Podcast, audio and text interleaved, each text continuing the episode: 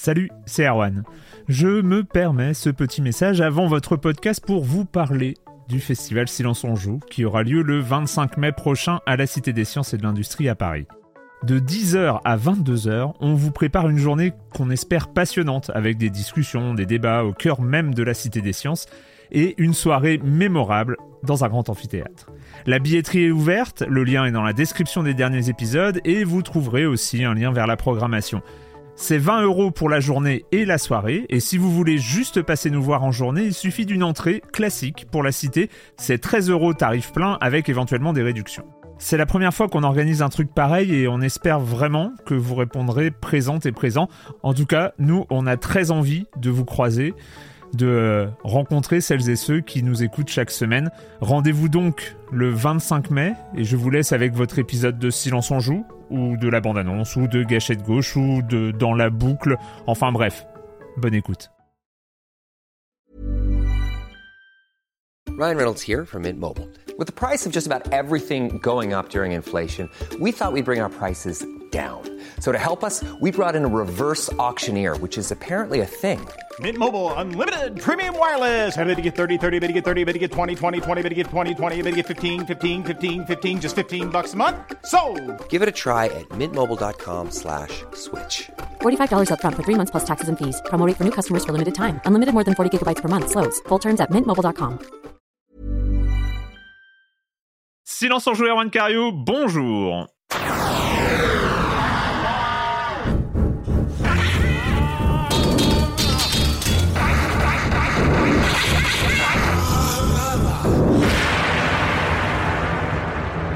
Au programme cette semaine, on va parler de Splatoon 3, de Return to Monkey Island. Bah oui, hein, évidemment. Évidemment qu'on va parler de Return to Monkey Island. On va aussi parler de Tinikin qui est sorti euh, depuis quelques temps et de NBA 2K23. Oui, parce que je sais que vous l'attendiez. Le NBA 2K de l'année. Évidemment, c'est un peu l'événement de la rentrée de saison sans joue. Est-ce qu'on ne devrait pas attendre chaque année la sortie du NBA 2K qui serait le début de la saison parce que finalement on sait que nous avons une audience très très très NBA 2K hein. ça c'est c'est c'est évident. Enfin bref on va faire on finira avec ça. Bold affirmation hein, quand même. Et puis euh, le reste du programme vous connaissez la chronique jeu de société de Jérémy Kletskin le com des com la minute culturelle. Oui elle est encore là. Et oui Ouais, oui bah eh, eh, écoute hein, c'est c'est c'est bon. Je, je je tant que je peux me fournir en questions un peu bizarres je je n'hésite pas et j'ai encore euh, j'ai encore quelques épisodes de réserve. Il suffit que je passe euh, une heure à, à, à- flâner sur les forums pour euh, remplir un stock de minutes culturelles. Encore une fois on n'aura même pas les, les minutes culturelles sonores. C'est encore prévu. J'en ai encore récupéré quelques-unes.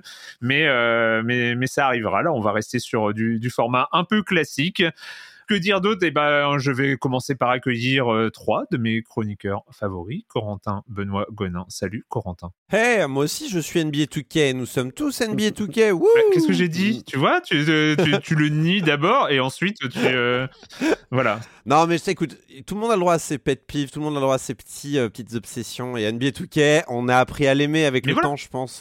voilà. Tout ça. En fait, en fait, maintenant, je suis un peu curieux de savoir ce que vaut le NBA 2K, même si j'en ai rien à foutre au fond. Mais j'ai quand même envie d'entendre Erwan Cario parler de NBA 2K, et ça, je pense, c'est le plus important au fond. Et là, surtout, il va y avoir débat, je pense. Mais bon. Eh, Moi, je suis NBA Jam, ça compte ou pas? Ça Non, compte. Ça compte pas. Ça compte Mais non si, ça compte. Ah, NBA Jam, ça Ouais, compte. On Ah, est d'accord. NBA Jam compte. C'est euh, en arcade, évidemment. C'était Évidemment, c'était- ça va sans dire. Ouais, non, non, c'était. Patrick Helio, salut Patrick. Salut, salut Erwan, salut à tous. Tout va bien aussi? Ah, moi, je suis Non, ravi, j'ai envie de te demander parce que en- en- la, la dernière bande-annonce, je me, je me suis. euh, T'étais un peu stress. T'étais un Tu m'as grillé, euh. tu m'as grillé sur mes craintes intimes, sur Mais des oui. choses qui m'empêchent de dormir depuis des semaines. Ouais. Euh, allez, je, sans spoiler, moi je vous dis, on, on vit une belle année, hein, parce qu'on a de la full motion vidéo euh, qui tabasse, dont on a parlé il y a quelques semaines maintenant, et puis on a du point and click euh, d'orfèvre cette semaine. On va en parler. Voilà. Voilà, c'est ça. Et Marius Chapuis, salut Marius. Salut. NBA 2K. Compliqué. C'est compliqué. Ah là là, euh, je sais pas si on aura le temps de vraiment développer comme il le faudrait, mais bon, hein, on va, on va, On va, NBA Jam, NBA Jam, les amis. on va euh, essayer. Mais ouais, mais il y a pas trop d'actualité. Euh, je profite en intro de cette émission. Oui, vous l'avez, euh, vous l'avez compris, c'est le premier, le premier silence en joue de la semaine parce que dorénavant toutes les deux semaines, il y a un entretien. Il y a donc deux semaines, c'était Sam Barlow que vous avez, euh, que vous avez apprécié et ça nous fait vraiment plaisir. C'est vrai que c'était, c'était cool. Alors la bonne surprise, c'est qu'on avait mis en deux versions. Et on a eu raison de le mettre en deux versions, la version originale et la version doublée en français. Et c'est très exactement le même nombre de téléchargements pour chaque version.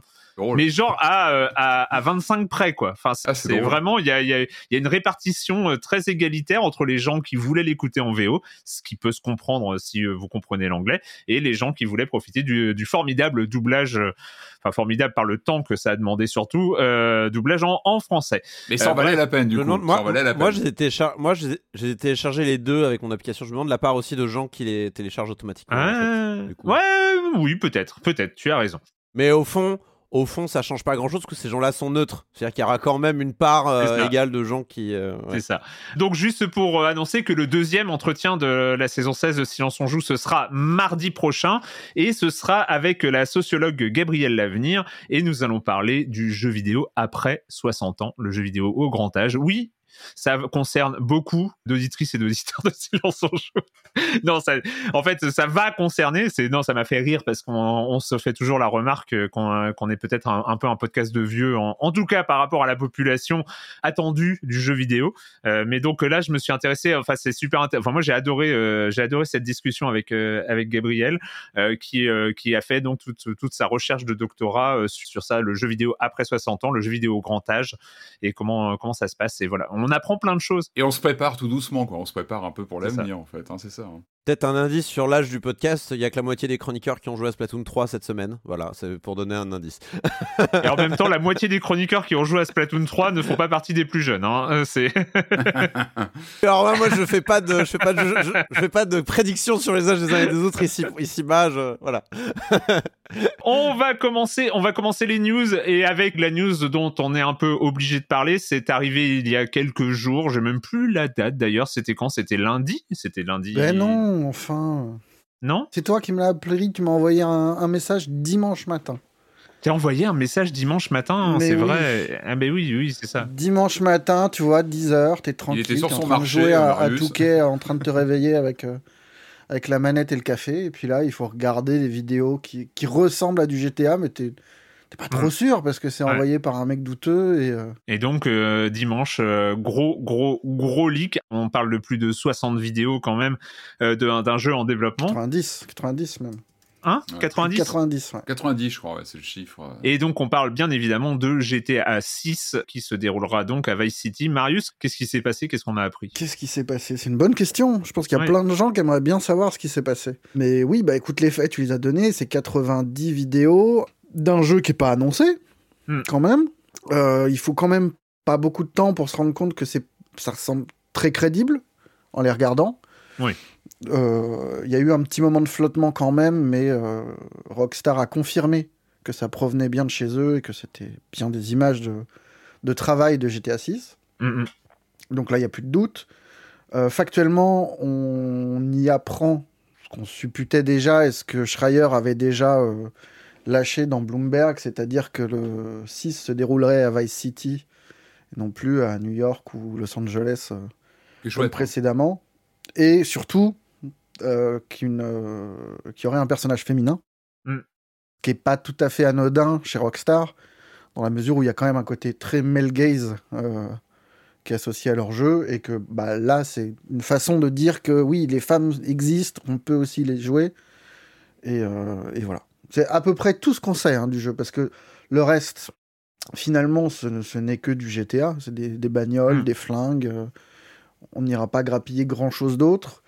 On ne sait pas de quand date. euh, Ouais, elles sont pas fichiers. datées, c'est ça. hein. Donc ça n'a aucune ouais, valeur de... indicative sur ce que le jeu sera, parce que Ouais. c'est un jeu en développement, c'est des Et essais. on s'en fout, et on euh, s'en Marius. fout. Oui, Les graphismes sont faits en premier. Tu mais sais. voilà. Et en fait, tout, tout le... Tout... Est-ce que est-ce qu'elle est historique cette fuite? C'est ça moi que je me demande. Et est-ce qu'on en a quelque chose à foutre? Alors on en a quelque chose à foutre parce que tout le monde en parle. Donc Oui. il y a un effet circulaire de l'info qui, qui rend le truc Il important. n'y a pas que, pardon, hein, je te coupe, mais il n'y a, pas que les vidéos, je crois qu'il y a le code source aussi qui se balade. Et puis il y a une prise Ah, d'otage. sources, en fait, c'est plus c'est moins clair. Euh, effectivement, il y aurait une tentative de rançonnage de, c'est ça. de, de C'est- Rockstar. C'est aussi le nœud du. C'est pas que pour le fun. C'est pas où pour le le pirate fun, euh, aurait de chopé pirater, des... euh, On ne sait pas si c'est des bouts ou le code source de GTA 5 qui pourrait être dramatique 6. quand même pour, euh, voilà, pour le. Mais ça, pour le coup, Rockstar a pas évoqué ça dans Hmm. son adresse. euh, Et, Officiel, ouais, et on, voilà, on sait pas trop. On sait pas ce qui relève du. Moi, j'ai pas Ils vont trouvé pas le de- chanter de- non plus, je pense, hein, ils vont pas- fiable oui. là-dessus. Mais non, oui. Après, voilà. Euh, En fait, l'événement, c'est plus la discussion qu'on a découlée que euh, que ce qu'on apprend des vidéos. Ou... Enfin, voilà, c'est un putain de GTA. On commence à connaître. Ouais. Euh, c'est un peu plus joli que les précédents, mais pas suffisamment pas joli pour que ça dérange Internet.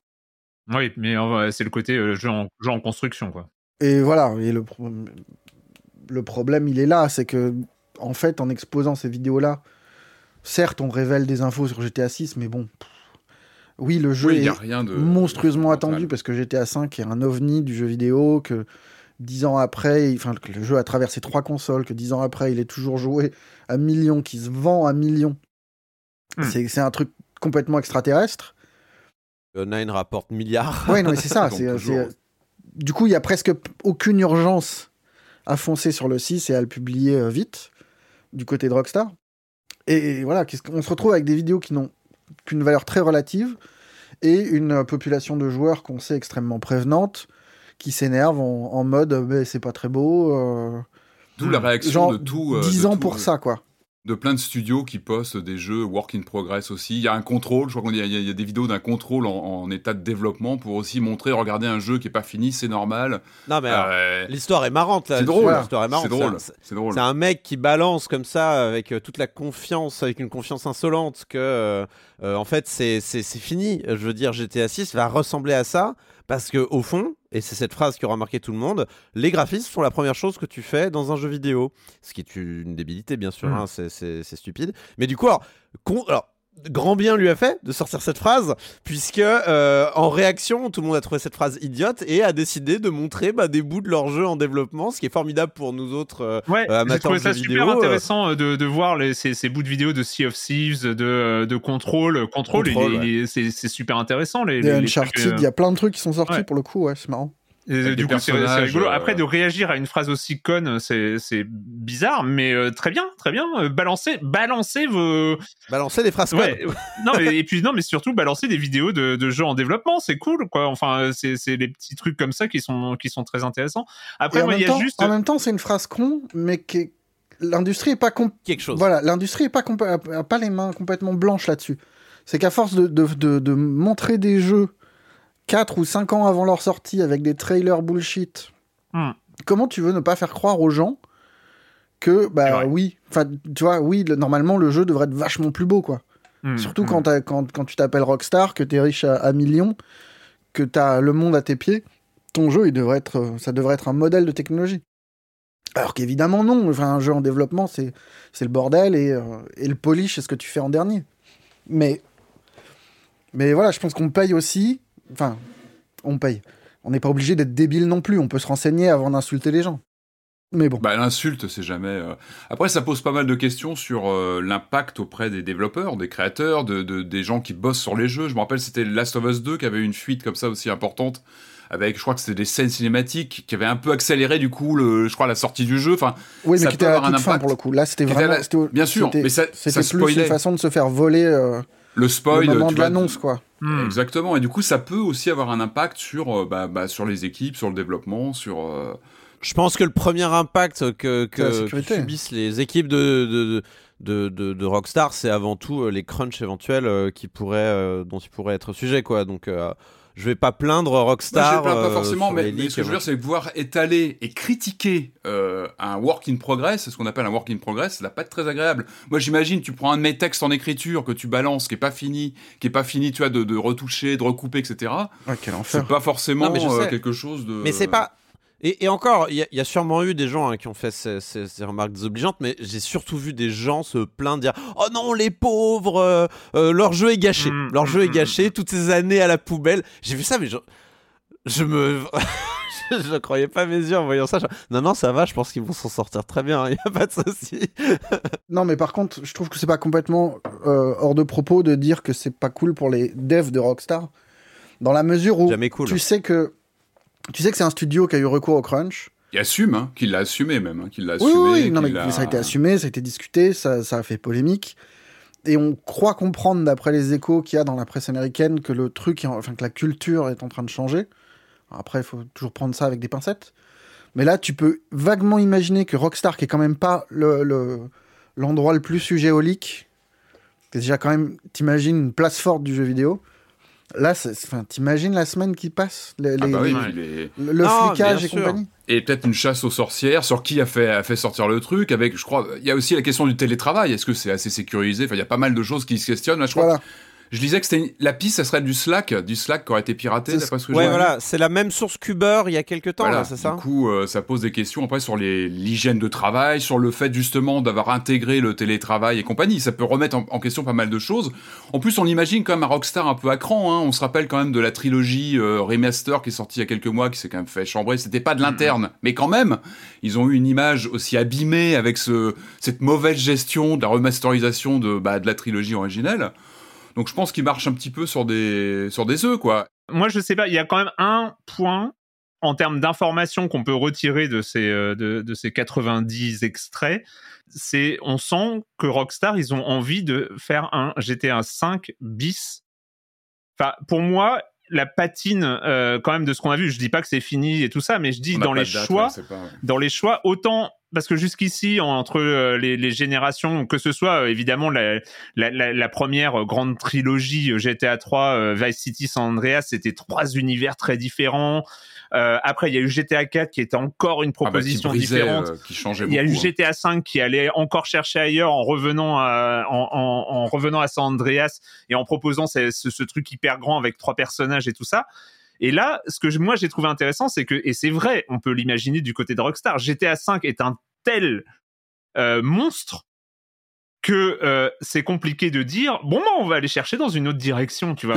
Le truc, creuser, le truc Ah dure bah, c'est sûr qu'ils vont 10 pas te faire un jeu de cartes à partir de GTA, oui. c'est- non. T'imagines Non, mais c'est aussi, tu vois, on revient à Vice City, mais là on sent qu'on revient à Vice City, époque contemporaine. Oui, il n'y a, pas- y a pas le côté néon et, euh, Oui, voilà, c'est et ça. années Et- 80 du, de, de l'originel. Mais, euh, on va on va pas ils vont ils vont pas faire un nouveau pas de côté si tu veux ils vont refaire une très grande map façon San Andreas. Après, on sait pas, de, pas on, juger. on sait pas de, on sait pas ce qu'on voit, on, On sait sait pas d'où ça provient, on sait pas de bien quand sûr. ça C'est un- provient. C'est un brouillon qui a été jeté il y a un an, on n'en sait rien. Voilà. Ça peut vraiment être des pistes. mais de- on sait- non mais après après euh. c'est une intuition c'est que on sait que ils vont faire une map qui va très bien convenir aux multijoueurs donc à euh, GTA 6 online parce que il va falloir on sait que c'est là où va se situer Oui, mais euh, regarde, la- regarde la- Red Dead, ils ont essayé de faire un multi aussi. euh, T'imagines qu'ils ont, qu'ils ont mis toutes les chances de leur côté, qu'ils ont essayé de Hmm. pousser le truc pour reproduire, hein, peut-être pas à la même échelle, mais pour que ça marche, ça n'a ça n'a pas marché dans la même mesure. Enfin, je veux dire, Ouais, mais c'est pour ça qu'ils on vont la imagine, même chose évidemment qu'ils vont 5. essayer de refaire du. licence, hein. Ils vont pas, ils vont pas killer GTA 5 en disant, bah par contre, on fait plus de multi, c'est chiant, euh, c'est quand même beaucoup de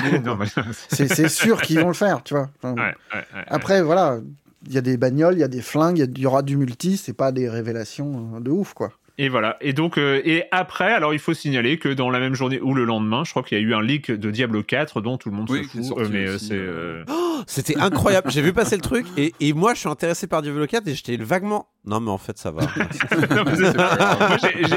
j'ai- lancé le truc et j'ai fermé. C'est pas. C'est en plus, c'est pas que ça m'intéresse pas. hein, C'est juste. euh, Non. C'est vraiment deux jeux inintéressants à leak, hein, Ouais. honnêtement. Vous voulez pas de leak du Zelda Breath of the Wild 2 plutôt On est curieux là, honnêtement. euh.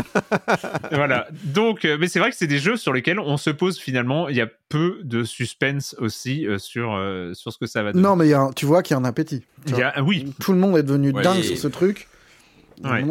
En fait, je pense que. Mais après, c'est l'aspect événementiel, je pense, les gens. Genre, quoi? C'est pas censé leaker un truc Mm. pareil. Je pense Oui, oui, ça oui. aussi non, mais c'est pas censé leaker et surtout gens. pas de Rockstar. Enfin, tu vois, autant personne n'est surpris quand on voit euh, du bifuté que là, euh, c'est autre chose. Est-ce que Rockstar pourra retourner ça à son avantage? Est-ce qu'il y a une manière de pouvoir rebondir là-dessus? Ça, ça sera la question. euh. Et puis, bah évidemment, le, ouais, le jeu final sera, euh, sera aussi euh, comparé à ça. Enfin, on verra. Enfin, maintenant qu'on a une sorte de repère un petit peu à un moment Tout à un fait. peu indécis, comme tu disais, Erwan, ça oriente un petit peu les attentes. euh, C'est voilà, mm. ça va être intéressant de voir quand le jeu final arrivera. euh, Ça sera peut-être plus intéressant rétrospectivement, une fois qu'on aura. Voilà, d'analyser d'aller regarder ce qu'il y avait dans ces vidéos-là et Là, ce on qui a été le- dégagé, ce qui a été. euh, on est dans, le- on est à l'aveugle. C'est intéressant d'un point de vue d'archivage, quoi. d'historique. Ah bah, euh, ouais. euh, je pense que là, les, tous les personnes qui aiment bien voir euh, comment les jeux sont construits, et ouais, pour en fait les, les gens qui euh, s'y plongeront dans, dans 10 ans, ils seront contents d'avoir eu ce leak euh, un peu confirmé pour dire bon, bah ça c'est une source fiable. Euh, voilà où ils en étaient à ce moment-là du développement. quoi. On va juste terminer les news avec deux news de votre côté, Patrick et Corentin. Ouais. Patrick, toi, alors ça a fait aussi couler beaucoup d'encre. Euh, Eh ben oui, ça oui. concerne, ça concerne un périphérique qu'on attend un petit peu quand même de Évidemment. cette, sur cette génération de consoles. C'est le PSVR 2. Et il y avait une question dont on- je crois qu'on avait déjà abordé le truc. C'est on s'était dit le PSVR 2, au moins, il va arriver avec une ludothèque Mais je crois qu'on l'avait un petit abordé. peu fournie. Et- Effectivement, Mais pas du tout. Ça être la fait. 20 ça doit être la 25e news que je fais sur ce PSVR 2 qu'on attend parce que, bah, comme Mhm. on en a déjà parlé, c'est la prochaine étape chez Sony. On sent qu'ils ils mettent beaucoup de- d'enjeux autour parce qu'ils vont être un peu un des, des- des- comment dire, des porteurs de la, de la réalité virtuelle nouvelle génération.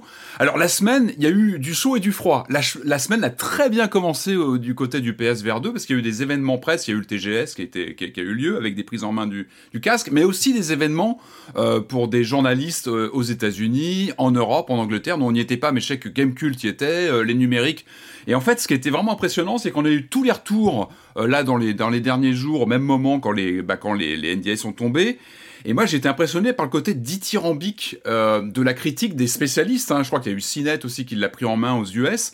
Et vraiment, c'était impressionnant de voir le, le- la hype sur les retours, parce qu'on avait pas mal de questions sur ce casque. Ouais. Bon, voilà, euh, il est plus tout seul sur le marché. euh, on imagine le prix encore inconnu, mais qui va être plutôt haut de gamme. Et tous les retours ont été dithyrambiques sur le rendu, sur les sensations, sur le, le les, les comment dire la, la maniabilité avec les nouvelles manettes intégrées. Et euh, pour moi, vraiment le un, un des points sur lesquels j'attendais le plus de retours, c'était notamment Resident Evil Village, euh, qui est porté en version PSVR euh, intégrale dessus, parce qu'on connaît ce jeu, on sait euh, la finesse des graphismes dans certains passages, je pense euh, au, au château Dimitrescu, on, on connaît les, les, les, les textures très fines.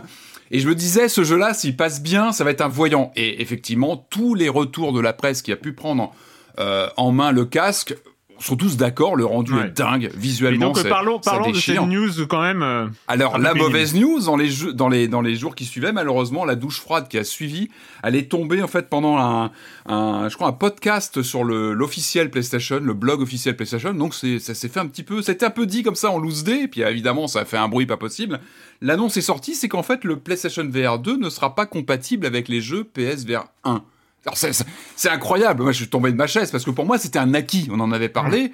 Euh, pour moi, on, on se doute que le, le casque va être plutôt onéreux vu les technologies embarquées, les manettes, euh, le, le repérage de, de l'œil, etc. Enfin, on sait qu'il va être plutôt plutôt cher et on se disait il va au moins arriver avec ton, ton catalogue de jeux PlayStation VR 1.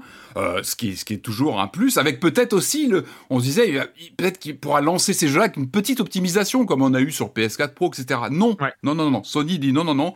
Euh, alors le message c'est de dire on passe à une nouvelle technologie. Alors effectivement, moi je suis pas euh, développeur, donc j'ai du mal à exactement jauger la difficulté pour porter des technologies qui sont effectivement le casque ressemble au premier, mais il y a des technologies différentes. On n'a plus la, vous savez, la caméra qui était posée euh, Ouais. en face de la, de la PS4, avec les PS Move qui avaient 10 ans. C'était un peu du bricolage, hein, le premier euh, PlayStation VR, quand on y pense. Il y avait quand même des technologies assez anciennes qui étaient embarquées pour réduire les coûts. Là, on est sur, on n'a plus de caméra, on est sur des nouvelles manettes de repérage beaucoup plus fines, et on a surtout des, des capteurs intégrés au casque, comme sur le- l'Oculus.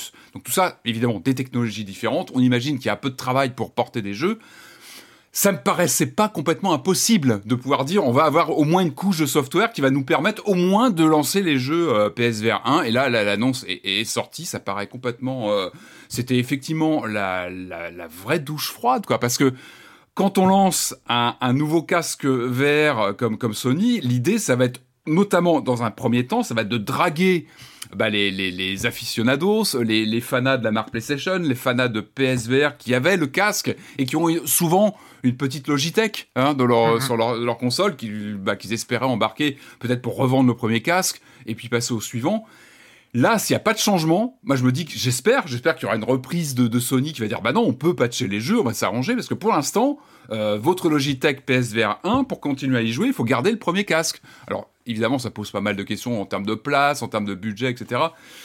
Euh, moi, ça me paraît, euh, c'est très étrange. C'est une drôle de décision. encore une fois, j'ai pas toutes les clés techniques. Je suis pas développeur. Je me rends pas vraiment compte. Ça me paraît comme ça sur le papier pas impossible de proposer comme ça des, des, solutions logicielles. Il faut en parler avec des vrais spécialistes. Ça me surprend quand même, enfin, dans, dans le sens PSVR 2 qui ah, pourrait faire tourner du mais PSVR 1. Ce qu'on dit, c'est que c'est pas forcément euh, sans investissement. Je veux dire, c'est oui. pas forcément ah bah, tu lances un jeu euh, PSVR 1, euh, bah, ça va marcher sur le il PSVR émuler, 2. Il faut peut-être émuler. Ce qui est, ou, ce qui est fou, c'est de pas faire le nécessaire pour que assurer que la rétrocompatibilité. Que Sony le fasse. En fait, pour moi, c'est une, une annonce quand même qui est assez glaçante et qui, qui me paraît anachronique aujourd'hui quand on Ouais. est sur des glissements de génération. Enfin, on le voit avec les Xbox, euh, les, les séries. On l'a vu que la PS5 qui embarque toujours les, la Logitech PS4 et c'est très bien, c'est très sain de garder ces Logitech. Moi, j'achète encore des jeux PS4 aujourd'hui parce que tout ça est compatible. Donc finalement, on oublie euh, ces, ces ruptures technologiques de génération et c'est beaucoup plus simple. Et on se pose moins de questions pour l'avenir. Là, on se dit, bah, a un PSVR 3, est-ce que la, mes jeux de- que je vais racheter là, PSVR, ça tue aussi pour moi. Il y a une forme de euh, quasiment de d'euthanasie du, du, du, du marché des jeux PSVR 1 parce qu'il y a beaucoup de gens qui se- peut-être allaient euh, euh, surveiller des, des comment dire des promos pour se dire bah, je vais commencer à me faire un petit euh, une petite réserve de jeux pour le futur casque. Waouh, ça pose des questions sur la pérennité, sur le prix qui sera, on peut- encore une fois, malheureusement, vu la hausse de prix de la PS5 en plus récente, il faut s'attendre à un casque qui va pas être donné. Hein. Et justement, qui va acheter un casque VR C'est pas, euh, c'est pas un public qui va compter ses sous en général. C'est, c'est des gens qui, qui sont passionnés par ça. Alors certes, le PSVR, le premier du nom, faisait partie de ces casques ambassadeurs, on va dire entrée de gamme Accessible. pour euh, s'initier au monde de la Ouais, VR. il y avait une carte Mais- accessible. Déjà, ce, alors déjà, ce positionnement-là a été un peu, euh, a été récupéré par Meta et Ouais. l'Oculus Quest 2. Ils ont bien trouve. tapé avec. Aujourd'hui, tu demandes aux gens euh, quel casque il faut acheter. euh, bah, on va tous te Ouais. répondre Oculus Quest Ah 2. bah ouais, il a pas Euh, plein moi, ça a été mon cas parce que je suis, je suis rentré dans la VR il y a pas longtemps et je voulais pas acheter l'Oculus parce que voilà, Meta, ça me cassait un peu le, le- la tête quoi.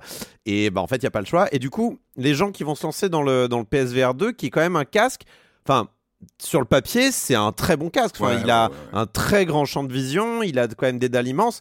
Donc voilà, les gens qui vont se lancer là-dedans, c'est des gens qui vont dépenser de l'argent. C'est un bon casque, mais c'est pas, c'est pas au niveau du top du top du casque de VR. Et du coup, tu trouves, tu trouves un truc au lancement où t'es pas au top du top?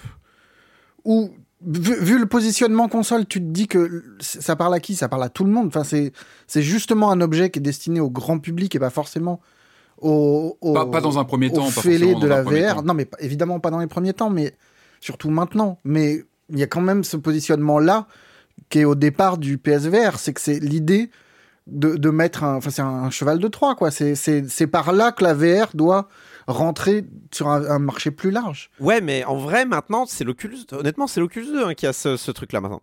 Il est autonome et il coûte 300, 400 balles. Je sais plus, il a, il a augmenté Il récemment. est très très bien, on en, a- on en avait parlé, mais pour moi, Sony, ils avaient cette force d'avoir, on en avait parlé, une Logitech avec le PSVR 1 qui Mm, pouvait te mm, basculer relativement facilement, c'est-à-dire que t'achetais ton casque, t'avais déjà ta Logitech qui était, qui était existante, parce que finalement, il se retrouve isolé. Là, il va se retrouver avec uniquement, c'est le message de Sony, dire on va avoir que des expériences euh, top top euh, sur le exclu PSVR 2, mais il se retrouve isolé parce que, un, il est pas compatible avec quand même la Logitech en 6 ans, il y en a du jeu sur PSVR 1 avec des promos, etc. On a un fond de catalogue qui est quand même, euh, quand même bien présent et il n'est pas non plus a priori, il n'est pas ouvert vers le PC. Ça pourrait être aussi un, un- un casque qui pourrait se connecter à du PC. Et là, il n'y a pas ça non plus. Donc finalement, pour l'instant, il se retrouve assez isolé et quel que Oh. soit euh, Ah, après, après, à mon avis, c'est qu'une question d'avoir le bon logiciel sur PC ouais, pour faire après, fonctionner. Je après, pense, dans le flou. Dans le flou. En tout cas, pour Ouais. l'instant, Ouais. Ouais, ça fait un peu peur, quoi. Ce sont des décisions. Encore une fois, PlayStation, ils ont cette marque, ils ont cette, euh, cet affect des joueurs. Bah, il y, a une- il y a une culture PlayStation. Et puis Et c'est là, un là, je que une psychologique décision. aussi. Enfin, c'est tout con, mais quand Et tu oui, à mais- acheter un mais truc, complètement. Et puis, tu, euh, tu te trouves des excuses pourries pour, euh, pour, pour Et- craquer. et pas pourries. bah, Non, mais moi, je là, suis- ça coûte un... ok, ça coûte un peu cher, mais, Mais au moins, mais au moins j'ai déjà des jeux, tu vois. Mhm. Et avec deux jeux en plus, c'est bon, je suis, je suis prêt. Sauf que là, bah, t'auras tes deux jeux que t'auras payé en plus. Et, puis Et basta. surtout, le, le vrai plus pour moi, c'était d'avoir, tu sais, un, un- un vrai, euh, une augmentation visuelle de jeux existants. Te dire, bah tiens, je vais avoir comme une version PS4 Pro, mais euh, une version PSVR 2 de mes jeux. Euh, pour aller dans le sens d'Erwan, c'est que. euh, pour, et pour reprendre l'exemple de l'Oculus Quest 2, c'est que l'Oculus Quest 2, tu le branches sur un Ah bah, PC, tu peux sûr. jouer à tous les jeux Steam Mais VR. C'est ça. Au bout d'un moment, et c'est pas les mêmes technologies entre les casques Mm. non plus, donc c'est, ça me paraît pas impossible non plus à faire. Alors, c'est, en effet, t'as raison de le préciser, c'est un investissement certainement, mais c'est clairement pas impossible et certainement, je pense qu'en effet, Sony aurait dû euh, mettre l'argent. Question subsidiaire, il va y avoir un Beat Saber pour PSVR 2. Ultra que les prime, gens- turbo. euh, Est-ce que les gens qui l'ont acheté sur PSVR 1 vont avoir la licence ou il va falloir racheter le jeu parce que ce Bah, sera j'ai très Beat peur. Saber for PSVR 2 bah, ça va. ça, Connaissant, connaissant Beat Saber, euh, déjà qu'il est pas euh, cross-buy euh, sur Oculus et euh, enfin sur le, le- le Quest et le Rift, euh, à mon avis, il faudra l'acheter. Non mais il y c'est- a tu des vois, et, là- et là, et là ça va être un problème quand même. Tu vois, tu vas avoir ton écosystème PlayStation avec des, deux- des différentes versions parce que les parce que faire une expérience VR qui marche, c'est pas c'est pas que un problème technique, c'est un problème de conception et il y en a quelques-unes qui fonctionnent. Si euh, si tu as pas euh, Super Hot ou euh, ou, ou Beat Saber ou Ah oui, quelques autres, là, tu peux Enfin, pas les lancer. Alors que la, la console, la PS5 lance les jeux PS4. Enfin, tu peux oui. mettre ta version. Bon, c'est un vrai problème. On va terminer, euh, on va terminer avec toi, euh, Corentin, et après on va parler des jeux quand même. Mais bon, c'est vrai que la partie news était Ah assez oui. importante euh, cette semaine. Du côté de Twitch, qui fait un petit peu le ménage. Il y, a- il y a eu, il y a eu une succession d'événements qui a poussé Twitch à prendre une bonne décision. Donc on va, on va, on va un peu rembobiner. Grosso modo, ça a démarré à cause d'un streamer qui s'appelle Slicker et qui, euh, y a- qui en gros euh, demandait de l'argent à ses fans et même à d'autres collègues streamers en fait pour financer ses addictions aux jeux d'argent. Et euh, ses amis streamers s'en sont rendus compte et dans ses amis streamers il y avait des gens assez euh, influents quand même hein, et, lui-même était assez influent. Et, et, et en gros, il y a eu une intervention. Il y a eu une intervention de ses, ses amis streamers où ils ont même discuté sur Discord ensemble et en direct pour parler du problème et de ça. Et il a, voilà, ils ont, ils ont parlé du problème de l'addiction et en lui disant, mais mec, tu peux pas continuer comme ça. Tu dois environ 300 000 dollars euh, à tes, à tes fans et à tes potes. Ça, ça commence à faire beaucoup. Euh, voilà, ça a d'ailleurs été l'occasion d'une belle discussion sur les gateway drugs que sont par exemple les paris de skin euh, de CSGO, hein, par exemple, dont on a déjà pu parler Mm. euh, euh, à l'époque, c'était plutôt dans les années 2015, entre 2015 et 2018, euh, où il y a eu pas mal de- de- de- de- d'avocats, d'associations de consommateurs qui se sont penchés sur le problème.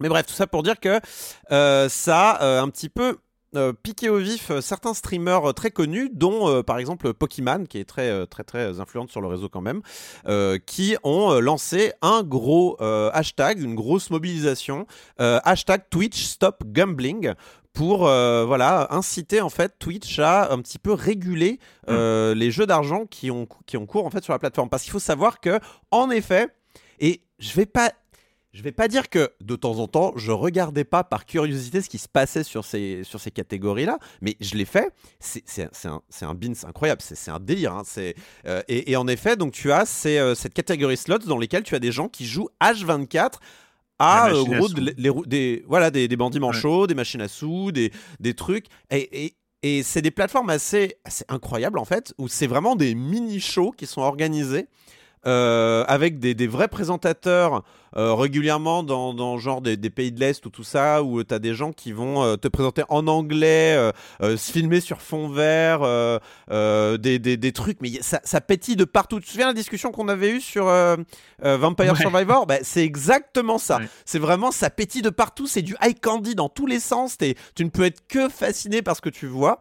Et ces catégories-là, ces gens-là qui jouaient, en fait, étaient très populaires, très très très régulièrement Mm, dans mm, le mm. top 10 des catégories sur Steam, et il y avait, euh, sur euh, pardon, euh, Twitch, et il y avait un, un vrai souci à ce niveau-là.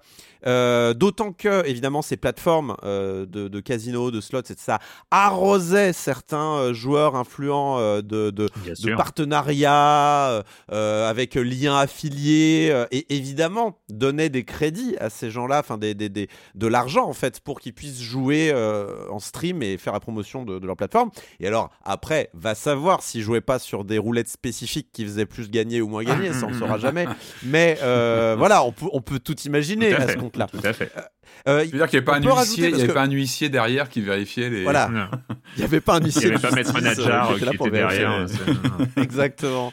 Et alors, rajoutez à cela, parce que là, on parle quand même de gens sympathiques, hein, je vous parle de, de plateformes obscures, tout ça, mais il faut quand même rajouter une petite surcouche, la, le, le petit, la petite cerise sur le gâteau. Il y a le petit côté crypto par-dessus. Ah, oui. hein. Ah, il faut le préciser. Ah, bah oui. Il y a le petit côté, euh, voilà, crypto-casino, euh, où on parie des bitcoins et ça, ou même pas des bitcoins, leur propre euh, crypto-monnaie qu'ils auront mis en place pour l'occasion, j'en sais rien. Bref, tout ça pour dire que, donc, il y a eu une mobilisation en ligne quand même assez forte de la part de streamers influents, ce qui a abouti à un communiqué de presse de la part de Twitch qui a annoncé que oui, ça y est, ils allaient prendre partiellement euh, le mais de mal- enfin moi je trouve que c'est quand même pas mal. Euh, ils, ils vont prendre quand même le problème euh, à bras le corps en interdisant grosso modo les plateformes qui ne sont pas autorisées aux États-Unis ou dans les autres pays avec une protection des consommateurs suffisante. Euh, et notamment, ils ont donné une blacklist pour commencer. Euh, donc, euh, alors dans le lot, on a stake.com. Alors, ce qui est intéressant, c'est que j'ai essayé d'aller voir les plateformes et stake.com, par exemple, est interdit en France. Mm. C'est-à-dire que quand tu essaies d'aller sur le site, il y a une petite page euh, ministère de régulation. Mais euh, par exemple, là, dans les quatre euh, qu'il y avait, donc il y avait stake.com qui est en effet qui a été bloqué et interdit, et euh, très bien. Il y en avait trois autres qui ont été cités par Twitch et qui sont bloqués, qui eux, pour le coup, bah, depuis la France, on y avait accès. Donc voilà, Hmm. je pense que du coup, ça va. Je, bon, vu, vu comment ils ont l'air d'être partis, je pense que ça va être euh, un, un gloubi-boulga de- des sites interdits dans la plupart des pays, j'imagine, occidentaux, peut-être au Japon aussi, ce genre de choses. Euh, par contre, les sites de poker et les sites de paris sportifs ne sont pas concernés par ça, mais c'est en général parce qu'ils sont autorisés en fait Ouais. par les, euh, les, les législations en question. Donc c'est pas non plus un grand euh, ménage. Hein, c'est, euh, Mm. là, ils virent, je pense, le, la crème de la crème du terrible, quoi. Tu vois, c'est, c'est- pour l'instant, ils commencent par ça. Mais je pense que c'est euh, déjà, c'est un bon pas en avant, honnêtement. euh, surtout que cette liste, ils l'ont annoncé, sera amenée à être étoffée, à être discutée, à être négociée. J'espère juste que euh, il y aura pas des lobbies derrière qui vont commencer à essayer de négocier certaines euh, plateformes euh, qui auront plus de moyens pour se faire une place Ouais. au soleil. J'espère que ça sera pas le cas. Euh, mais on va. Quand il y a de l'argent. En tout cas, ils ont, ils ont, voilà, il y a eu cette mobilisation, comme quoi ça fonctionne. Mobilisez-vous, les amis. En, en deux trois jours, ça c'est, voilà, il y a eu euh, réponse euh, et c'est une bonne chose à mon sens. euh. Donc, euh, plus de euh, jeux d'argent illégaux euh, sur, euh, sur Twitch, de toute façon. Il reste plus que la question des gachas, Erwan. On va y arriver, on va y arriver euh, ces histoires. euh, on va, on va réussir à, à faire du jeu vidéo quelque chose de, nou- de, de moins addictif peut-être à ce niveau-là de- des dépenses. T'as t'as pas joué à Touquet, toi Aïe aïe aïe. On va en parler. On va en Oh, ce parler. teasing, ce teasing de fou. Le comme des comme de la semaine dernière, on va commencer avec une remarque très rapide de Smi qui dit euh, petite remarque sur Stray, vous avez oublié de préciser qu'il était dans le PS Plus Extra. Oui, on l'avait pas dit, c'est vrai qu'on dit quand les gens sont les, les jeux sont sur le sont sur le Game Pass et on avait oublié de signaler que c'était un jeu qui avait euh, justement un des jeux phares de de cette nouvelle euh, ce, ce nouveau système d'abonnement de PlayStation. On passe on continue avec Mirinos Précoce qui dit euh, bien content que Stray soit abordé, c'est le seul jeu de cette année que j'ai pu finir en voyant qu'il n'était pas au programme de la semaine dernière. Je me suis dit quoi, c'est de la discrimination, si ça avait été un lapin, ils en auraient parlé. Eh bien, j'ai bien fait de me Ou retenir. un carlin. Moi, un carlin. moi, un carlin, j'aurais aimé aussi, mais. Et donc, euh, plutôt Team Marius pour ma part, je croisais les doigts pour un jeu uedesque avec de la narration par le gameplay et tout, ou un vrai jeu d'exploration à hauteur de chat, et c'est quelque chose de plus modeste. Sur cet aspect, Stray est l'exact inverse de The Last Guardian, Euh, un jeu très intéressant, mais qui des problèmes de jeu expérimental, imprécision du gameplay, caméra HS, et des problèmes de blockbuster inutilement long, bâtiment qui s'écroule toutes les 10 minutes.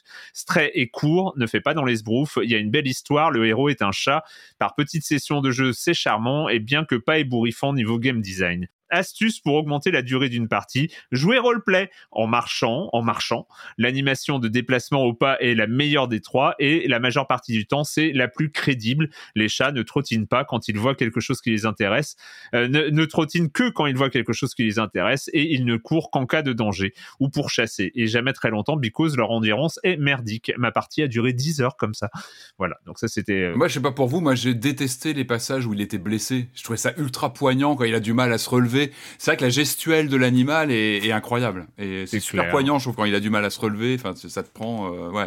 On continue avec Oncle Fernand qui nous dit euh, sur le sujet de la deuxième guerre mondiale au Danemark, donc c'était sur Gerda, euh, et l'impact de la population. Je vous recommande le film Les Oubliés ou Under Sandet en danois, qui raconte l'histoire des jeunes Allemands envoyés pour déminer les plages danoises après 45. On y comprend en filigrane le ressenti des Danois sur l'occupation pendant la guerre. Voilà, c'est juste euh, une- signaler que c'est une période historique aussi euh, aussi abordée par ailleurs. Euh, Cooper 21 qui, qui dit rendons quand même honneur à la blague incomprise de Patrick. C'est très étrange. Voilà. Ouais, je sais, mais, mais on en a parlé un il, peu sur par- il paraît que Twitter. t'as fait un bid, on l'a, on l'a, personne l'a relevé. Alors, un bid, mais non, parce qu'un auditeur l'a entendu. Oui. Euh, on en a, on en a Tant, discuté. Il y tant qu'il y a avait. une personne dans le monde qui sourit, c'est pas un Ouais, Voilà. euh, si j'ai pu faire sourire une personne, je suis heureux. Et c'est le geste. C'est le- c'est le beau geste. Voilà. Mais c'est, comme vrai ça, que moi, je suis passé Moi, je me retourne, totalement n'est-ce pas à côté. hein. Mais elle était pas terrible, mais c'était après 9h30, je sais pas, il y a, il y a le, quand on passe les, les 10 Éthique heures, on difficile. commence un peu à s'échauffer et ça va un peu mieux, mais ça devait être assez tôt et elle est passée comme ça, euh, je, ouais. Écoute, Je Patrick, l'essence de la blague, c'est ce qui se passe dans le cerveau de celui qui l'écoute, je pense. Donc je pense que ta mission est une réussie. c'est, cathartique la blague. Et moi, ça m'a fait plaisir. ouais. C'était gratuit, gratuit. C'est comme ça, grand prince. Allez. Avant de passer euh, aux jeux vidéo, on fait comme d'habitude un petit point sur les abonnements de soutien à Silence on Joue, les abonnements à Libération de soutien à Silence on Joue. Vous êtes maintenant 405 à avoir euh, souscrit à la formule d'abonnement. Vous pouvez aller voir sur offre FFRE, offre.libération.fr slash SOJ pour plus d'informations. C'est 5 euros par mois pour s'abonner à Libération euh, à la place de 9,90 euros. Et puis ça, voilà, ça permet de, de montrer votre soutien. C'est pour ça que cette saison 16 va être une saison formidable. Euh, continuez à, nous soutenir de cette manière. Je signale aussi qu'en plus de 405, il y a 22 personnes qui ont conservé leur abonnement classique. Et donc euh, tout ça, euh, 405 plus 22, font 427. Merci à vous toutes et vous tous. On va donc euh, commencer avec les jeux vidéo. Celui-là, bah, c'est euh, une suite est-ce qu'elle était attendue ou pas? Bah, Ça va, on va en parler. Est-ce que c'est un vrai renouveau de la licence? On va en parler aussi. Mais en tout cas, c'est un genre en lui-même. C'est un genre en lui-même parce que oui, c'est un jeu de tir, mais c'est aussi un jeu de peinture. C'est Splatoon 3.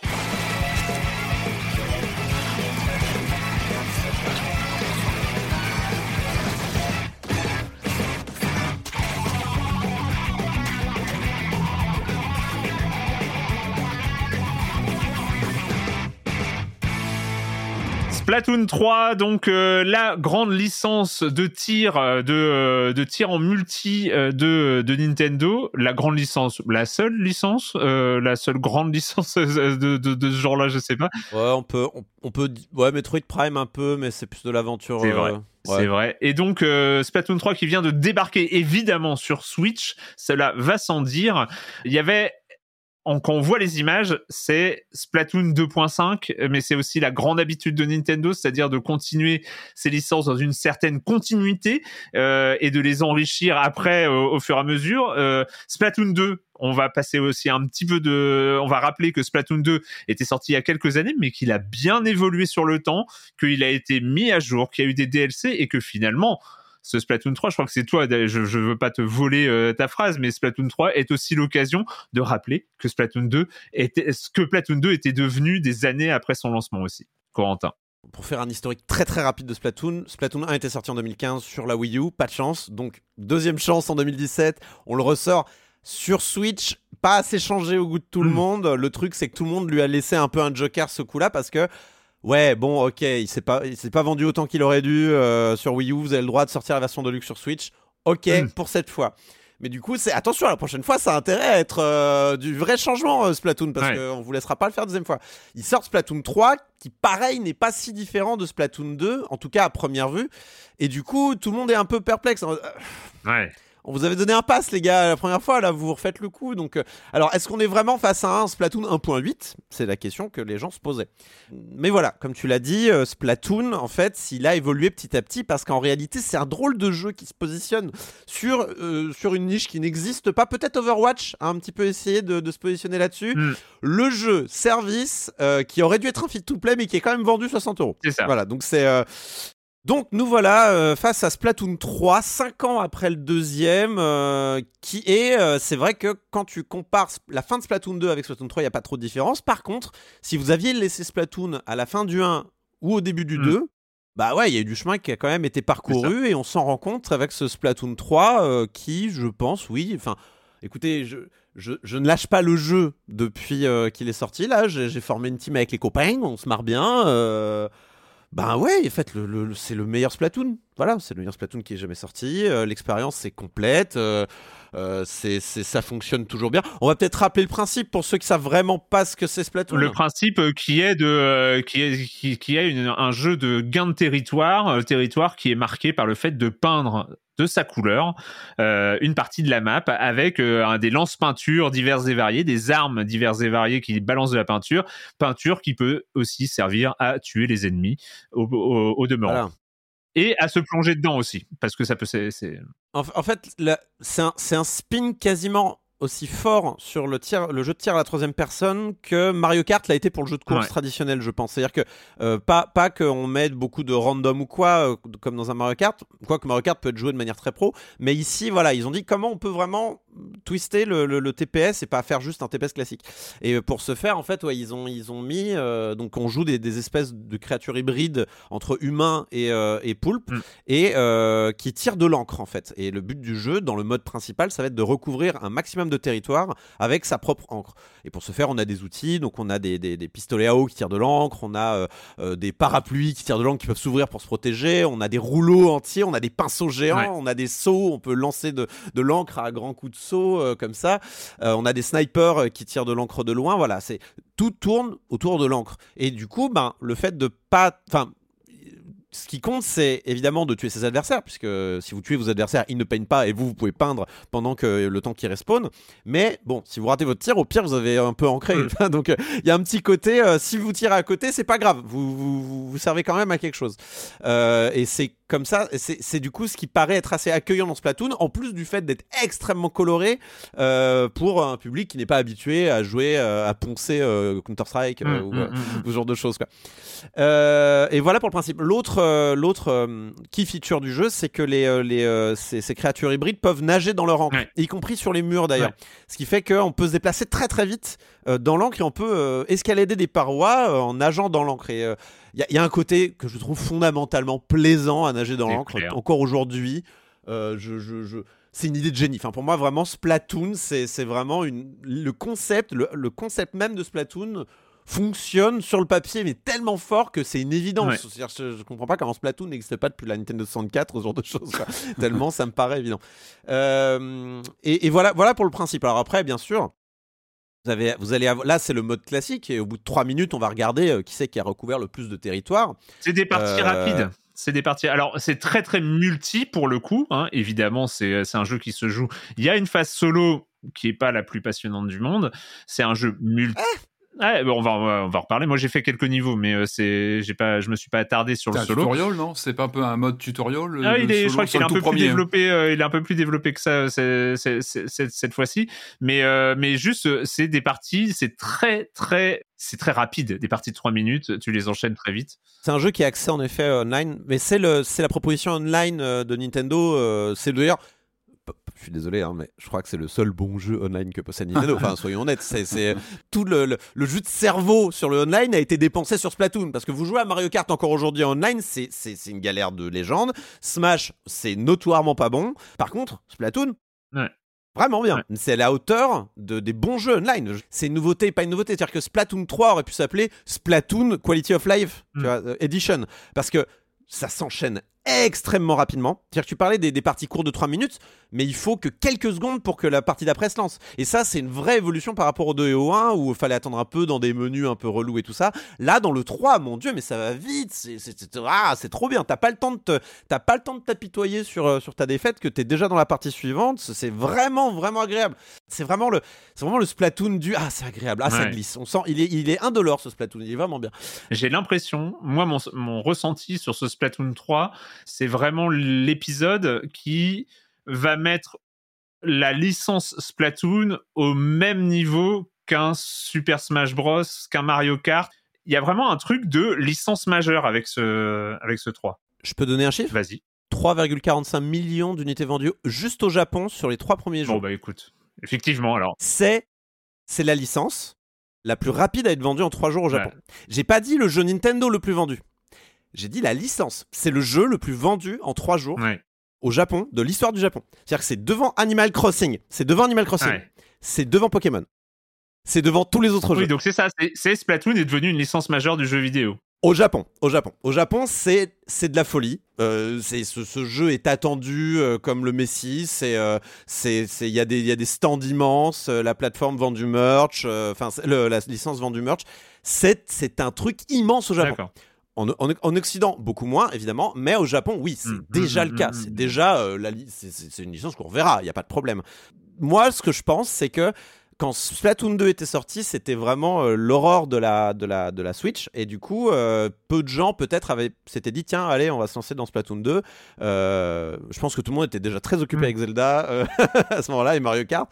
Euh, là, maintenant que Splatoon arrive à un moment où c'est vrai que euh, on est plus habitué euh, à la Switch, tout le monde a une Switch, Ouais. peut-être que plus de gens vont aussi vont se dire Eh, pourquoi pas Splatoon? On pourrait peut-être essayer. J'ai regardé un petit peu les chiffres sur Twitch, ils sont pas complètement dégueulasses euh, une semaine après la sortie.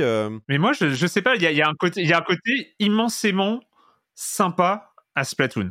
Il est, Ouais. mais incroyablement cool. C'est un jeu de tir, c'est un vrai jeu de tir, mais où on se, c'est un grand paintball XXL où on tapisse les murs et il y a, y a un côté ultra plaisant, ne serait-ce qu'à peindre le sol. C'est con, mais euh, euh, tu peux laisser ta team. Toi, tu peux être euh, le, c'est ce que j'ai fait un petit peu quand on a joué ensemble le Corentin. C'est, j'étais le peintre de notre camp, c'est-à-dire euh, il y avait Ouais. et il fallait bien, il fallait bien qu'il y ait quelqu'un. J'essayais un peu, j'allais au front un petit peu de, de temps en temps, mais et- mais je trouve qu'il y a un rapport comme ça au pur ludique, c'est-à-dire que c'est pas c'est le jeu de tir désencombré de sa symbolique militaire guerrière Ouais, euh, ouais. et, et je trouve que bah d'une part évidemment Nintendo évidemment pour les enfants et tout euh, bah c'est vrai que c'est aussi une introduction au jeu de tir euh, safe lace enfin safe pour le coup et, et et je trouve qu'il est hyper cool quoi enfin c'est bien Splatoon Si jamais vous vous laissez tenter par Splatoon, euh, vraiment le conseil que j'ai, mais trouvez des gens pour jouer avec vous, Mm. vraiment, et, et parlez sur Discord. Euh, évidemment, il n'y a pas l'audio Nintendo qui est de la, enfin, l'application de, de chat audio de Nintendo est horrible. Donc trouvez-vous des potes sur Discord et jouez à Splatoon à plusieurs. C'est infiniment plus fun de jouer avec des gens parce que sinon, parce que le jeu est, sinon le jeu est difficile. Enfin, Ouais. le, le- le- le niveau en face, euh, on se fait, on se fait repeindre. Il n'y a pas de problème, hein, on se fait repeindre le visage. pour peut-être revenir un peu sur le mode solo qui existe, qui est là. Euh, grosso modo, donc voilà, le jeu est quand même coupé en deux. Euh, Il y a tout l'aspect multi euh, qui est le plus important, avec aussi un jeu en coop, c'est-à-dire player versus environnement. qui est cool qu'on a- un petit peu fait, et c'est très sympa C'est très sympathique et qui, qui mérite d'être essayé également. Et on a évidemment tout le pan solo, qui n'est pas le plus important, mais qui est conséquent. Euh, et là, en fait, ils se sont vraiment inspirés du design d'O- d'Octo Expansion, qui était le DLC euh, du, euh, de, de Splatoon 2. Octo Expansion, moi j'ai adoré Octo Expansion, c'était vraiment vraiment bien et, euh, et c'était vraiment mieux que les campagnes du 1 et du 2. Et là, le 3 a la bonne idée de s'inspirer du DLC. Donc euh, honnêtement, c'est chouette. C'est le deux- la deuxième meilleure campagne à mon sens euh, de tout Splatoon. C'est des niveaux un peu à contrainte. Donc par exemple, vous avez un tir et vous devez tuer toutes les cibles. Mm. Ou alors, euh, eh, vous avez, je sais pas, 30 secondes pour récupérer tous les, toutes les petits œufs de poisson dans un labyrinthe. Et en fait, tu regardes du dessus, c'est Pac-Man, c'est trop malin. Mm. Enfin vraiment, c'est, euh, tu regardes du dessus. Et en fait, t'as les recharges qui sont placées comme les power euh, pellets dans, euh, dans Pac-Man et euh, les power pills. Et en fait, tu- ouais, vu du dessus, c'est clairement un hommage à Pac-Man.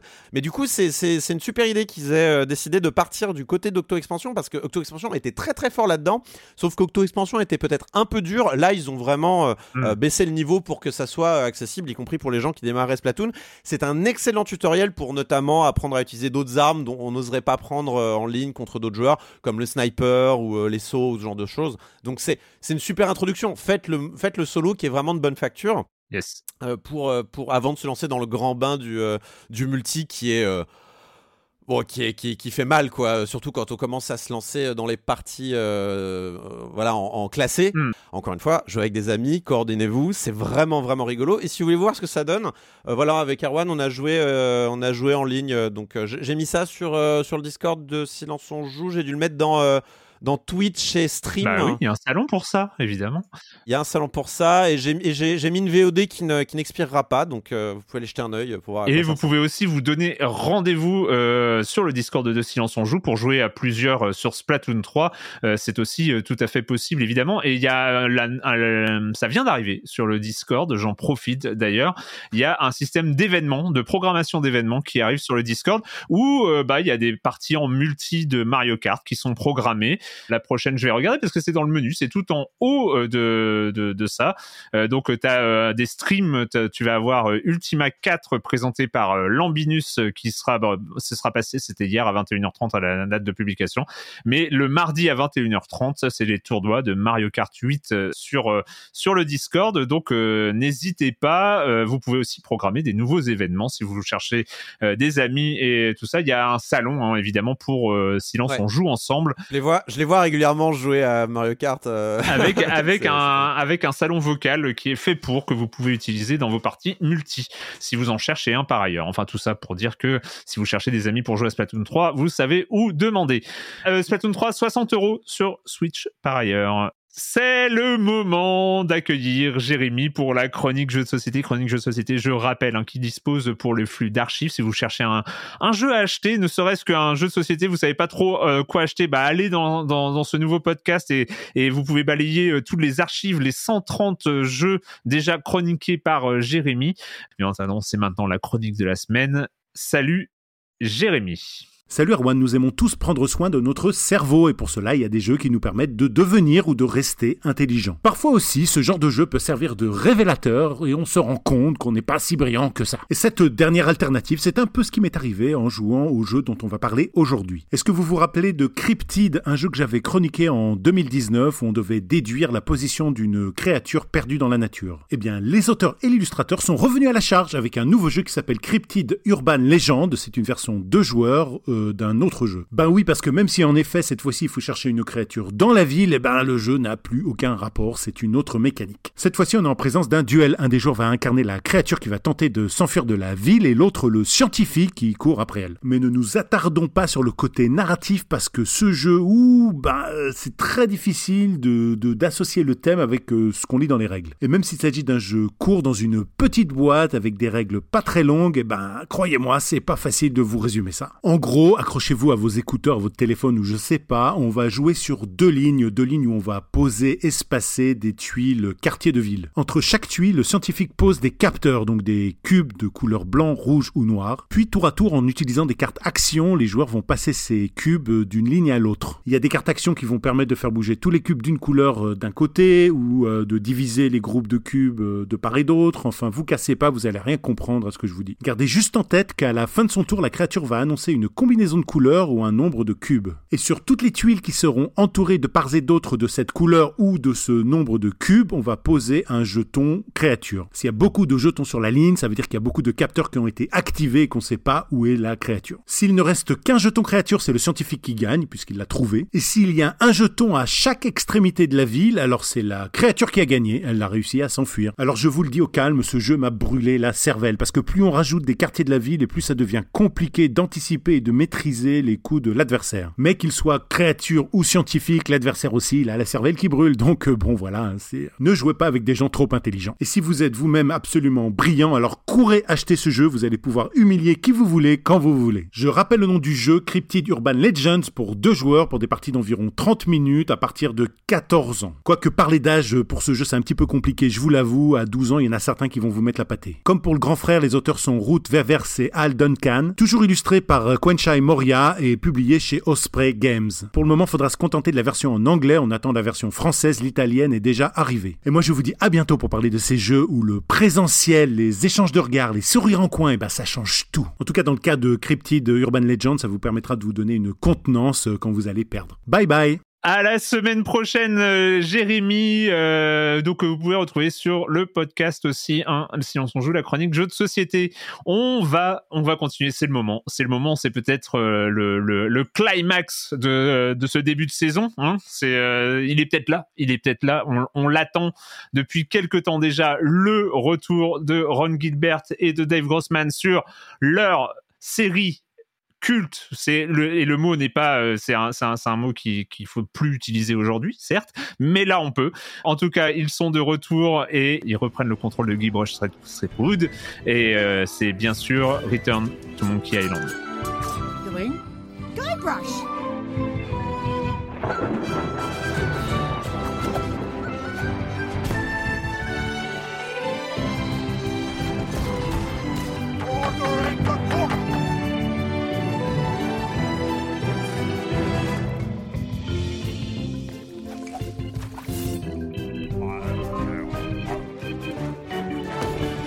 Return to Monkey Island, on revient, c'est du point and click, c'est Ron Gilbert, euh, c'est Dave Grossman, c'est le retour de la Dream Team euh, du point and click. En même temps, est-ce qu'on n'a pas une partie de la Dream Team du point and click ici avec nous? Oui, on a Patrick Helio qui va nous en parler. Et donc euh, forcément, je te laisse la parole Patrick parce que parce que j'ai envie de t'entendre. Je suis pas le seul, bah- mais j'ai envie de t'entendre sur Return of Monkey, euh, euh, Return to Monkey Island.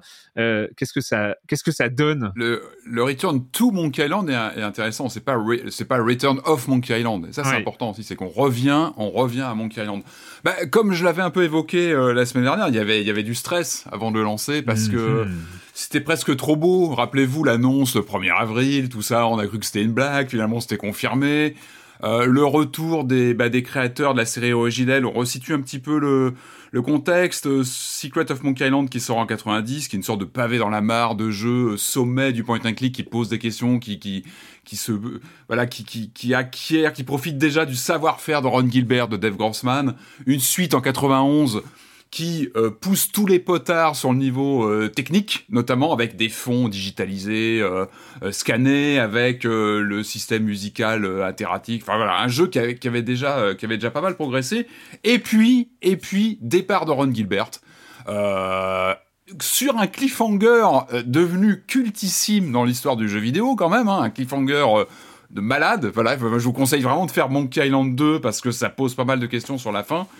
Et, euh, et cette question euh, qui a qui a été une problématique aussi hein, pour les parce que la série a, continué sans Ron Gilbert, lui il est parti faire euh, notamment des, des jeux éducatifs euh, à l'époque. Et, la série a continué euh, chez LucasArts avec deux volets notamment euh, Escape et puis le le, le, le, le, le, le volet en 3D et il y avait toujours moi j'avais toujours cet arrière-goût de me dire mais qu'est-ce qu'aurait fait Ron Gilbert? Comment il aurait comment lui il aurait donné la réponse sur la suite de l'aventure? Parce que effectivement le cliffhanger de de cette fin de Monkey Island 2 pa- posait pas mal de, de, de questions sur euh, le rapport à cet univers, à ces décors et à, à l'existence même de, de, de, cette, de, ce, de ce lore de Monkey Island. Donc l'annonce du retour de, de Gilbert et Grossman, donc qui sont les deux principaux auteurs. Euh, Tim Schafer, lui, il est, il est parti chez, chez Double Mm. Fine depuis. Il est bon, il est toujours dans le jeu vidéo. On le croit, on l'a encore re- croisé récemment, mais il est pas sur ce projet-là. C'est eux deux qui l'ont, qui l'ont, qui l'ont piloté. Euh, moi, j'avais un peu peur. C'était trop beau. L'affiche est un peu trop belle sur le papier. Et euh, on le lance avec... euh, ouais, c'est un, un peu cette inquiétude de recroiser un pote que t'as pas vu depuis 30 ans. Et tu dis, mais qu'est-ce qu'on va se dire? Qu'est-ce que... Et puis... Oh merde, Et il puis, est devenu oh, raciste. Et, et puis, et, et- et- et non, bah non, mais il suffit de quelques instants d'échange pour se rendre compte que ça marche toujours en fait, qu'on Mm. qu'on est à la maison, enfin le côté, on est à la maison. En fait, on se retrouve tout, tout de suite, on oublie. Moi, j'ai quasiment immédiatement oublié mes craintes parce que euh, j'étais en confiance. Le jeu te met en confiance. euh, euh, tu, tu reprends. En fait, il y a tout un, niveau scénaristique qui reprennent. Ils sont très malins. C'est-à-dire que ils sont respectueux des jeux qu'on suivi, mais ils reprennent exactement là où on les attendait. C'est la suite directe de Monkey Island 2. Il y a des réponses qui sont apportées, qui sont plutôt malignes euh, bah, à ce fameux cliffhanger, mais ils reposent d'autres questions, donc on est loin d'avoir toutes les réponses qu'on voulait. Euh, Dès le début du jeu d'ailleurs. hein, Ouais, tout de euh, suite. Dès le début du mais jeu, il fallait. ça met, euh, ça, ça, ça te laisse dans un flou étonnant. Mais c'est marrant parce qu'il fallait. Tout le monde attendait ce moment de reprise de Ron Gilbert sur c'était quoi cette fin, quoi. Et il y va. Et, et il aborde ça, mais avec une bonhomie. Et puis, alors ce qui est intéressant, c'est que.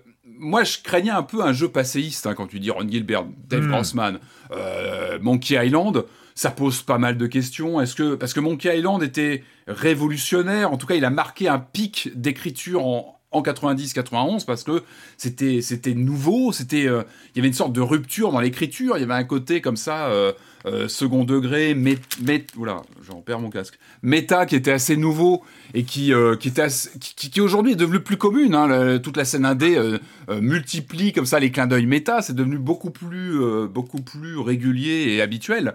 Il y avait ces questions et puis moi je trouve que le bah, le pari est amplement réussi, amplement réussi parce que à la fois, ils ont réussi à, à, à conserver, c'est évidemment cette part nostalgique, elle est là. On peut pas, évidemment, on parle de Monkey Island, donc on parle d'un socle du jeu d'aventure que certains joueurs connaissent depuis une trentaine d'années. Donc évidemment, tu arrives avec tes bagages de joueurs, ta nostalgie, euh, ton histoire. Euh, cette série, elle nous a tous marqués, notamment les deux premiers. Moi, j'ai toujours eu plus de difficultés avec les suivants. Euh, mais là, tu arrives, tu arrives avec ces bagages et quelque part, tu es respecté avec ça. Euh, euh, on, Ron Gilbert et Dave Grossman n'ont évidemment pas écarté les jeux suivants, mais euh, sont dans leur, dans leur clou. C'est-à-dire que vraiment, ils assument la suite, ils développent, ils continuent à développer leur histoire.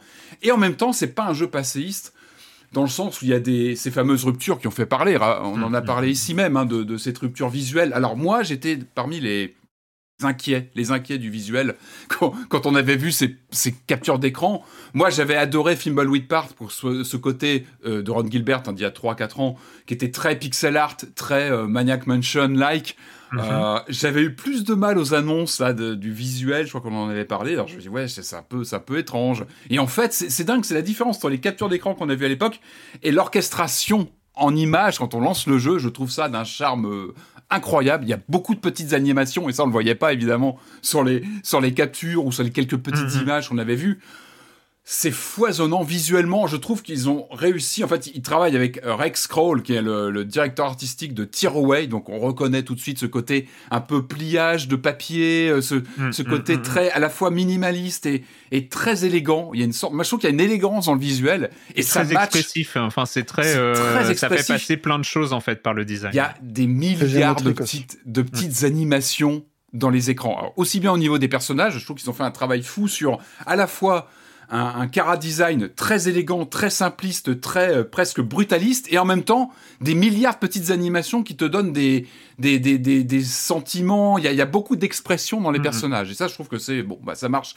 Et ça, on s'en rendait pas forcément compte avant. Et quand tu lances le jeu, tu bah tu tombes sous le charme immédiatement de ça. Euh, t'es dans tes chaussons, c'est-à-dire que tu retrouves cette suite de Monkey Island, t'es ravi d'être là, enfin tu retrouves des personnages. Euh, je trouve qu'il y a un bon équilibre entre des, des figures cultes euh, que tu, tu, es ravi de retrouver. Euh, tu as plein de, de, blagues euh, euh, qui vont te, bah, qui te, qui te rappellent les, premiers Monkey Island. Mais il n'y a pas que ça. Il y a aussi des nouvelles. Euh, il y, a un nouveau casting de personnages qui vient enrichir tout ça. et je trouve qu'ils ont vraiment, ils ont vraiment construit un équilibre très. C'est pas évident hein, d'être à la fois dans la nostalgie. et de parce que tu revisites des endroits, c'est-à-dire que t'es euh, es sur Mêlée, es sur, tu retrouves plein d'endroits que tu connais, mais ils sont redessinés. T'as toujours la petite blague, le petit côté euh, euh, humoristique qui fait que tu t'en apprends davantage. Es, donc t'es à la fois dans une nostalgie et en même temps c'est un jeu que je trouve moderne. Moderne par son visuel parce qu'ils n'ont pas hésité à, à, jeter le pixel art et aller de l'avant. C'était aussi une logique qu'ils avaient déjà euh, adoptée à l'époque. Hein. C'est-à-dire que le, le, premier Monkey Island, c'est un peu ce qu'on faisait de mieux en 90. Dès 91, j'en parlais, il y a déjà des ruptures visuelles, esthétiques qui sont importantes dès la suite. Mm -hmm. Et c'est ce que dira d'ailleurs euh, Ron Gilbert, c'est que s'il avait continué, ils auraient continué comme ça à, à, questionner, à casser un peu les moules. Et, et là, on est sur un jeu finalement qui est de son époque. Je trouve que c'est un jeu qui est très moderne. Euh, c'est assez étonnant de dire ça d'un Monkey Island qui, euh, qui convoque pas mal de personnages d'il y, a 30 ans, mais en même temps, euh, qui a ce visuel racé, qui s'intègre vraiment bien. Il y a un match, comme je disais, qui marche, qui marche très très bien. Et l'interface aussi, on est sur du, pur point and click, c'est-à-dire qu'il n'y a pas de compromis là-dessus. On est sur du point and click, mais avec une science de la façon d'intégrer les commandes, de la gestion de l'inventaire bah, c'est un peu les, des maîtres fondateurs, enfin parmi des, maîtres fondateurs du genre qui sont aux manettes et on le sent, ça se sent qu'il y a une il y a une, une, une manière de gérer euh, bah, aussi bien les outils mis à disposition du joueur euh, qui sont qui sont moi je trouve très élégants, qui sont qui sont très euh, très habiles.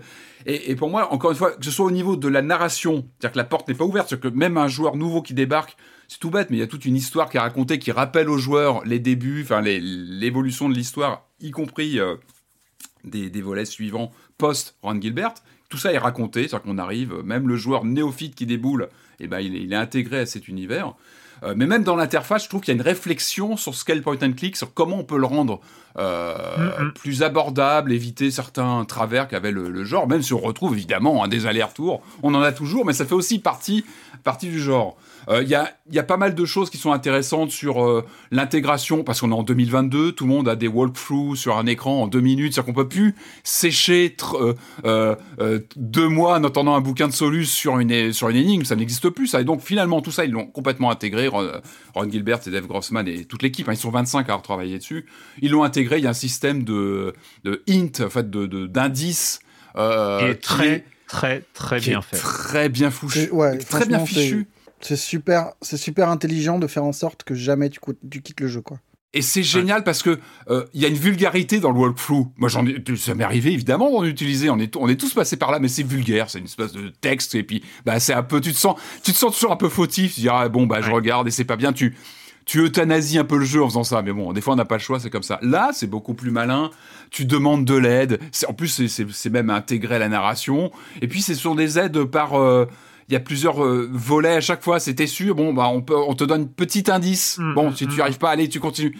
On est accompagné, quoi. Et euh, je trouve que ça se fait. Et c'est toujours gratifiant de trouver. En fait, ils arrivent à garder la gratification. Vous savez, ce petit moment de d'étincelle qu'on a dans l'esprit dans un point and click quand on comprend ah ça y est c'est ça c'est ce truc là il faut marier ces deux ces deux objets ou dans l'inventaire cette énigme j'ai compris et même en puisant dans l'aide eh ben ça marche toujours et ça on sent qu'il y a l'expérience de ces gens-là. Euh, Ron Gilbert, on va pas refaire sa, sa, sa ludographie, mais bon, c'est les années euh, LucasArts, c'est euh, The Cave, c'est Thimbleweed Park et d'autres.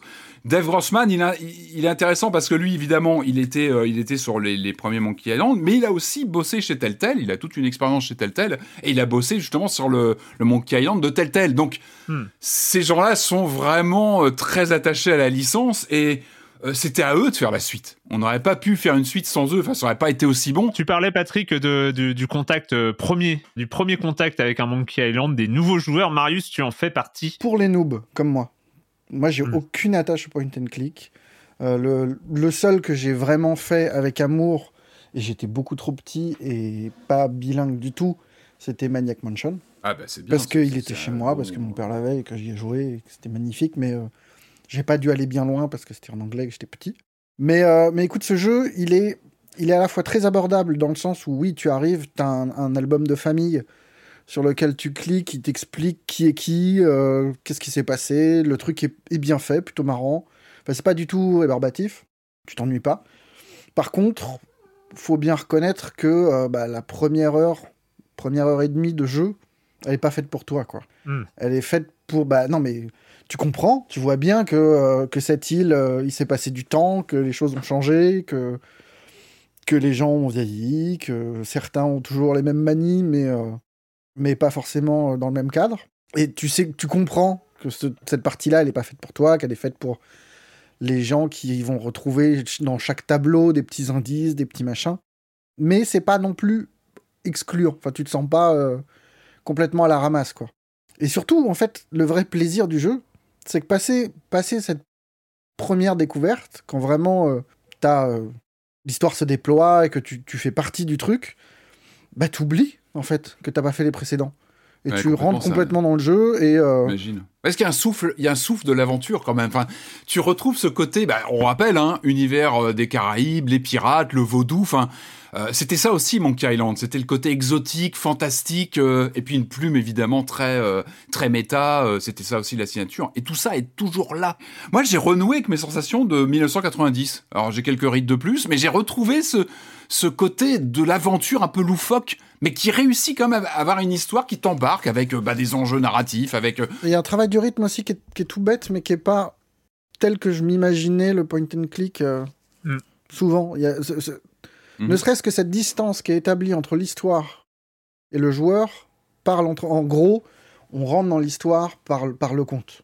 Qu'on- ce qu'on joue, c'est euh, c'est ce que euh, Guybrush raconte à son fils. Mhm, ouais, Et du coup, il y a toujours ce, ce petit moment où tu l'oublies, où on te rappelle à, à ce aujourd'hui, et c'est marrant, enfin, c'est vachement rythmé en fait.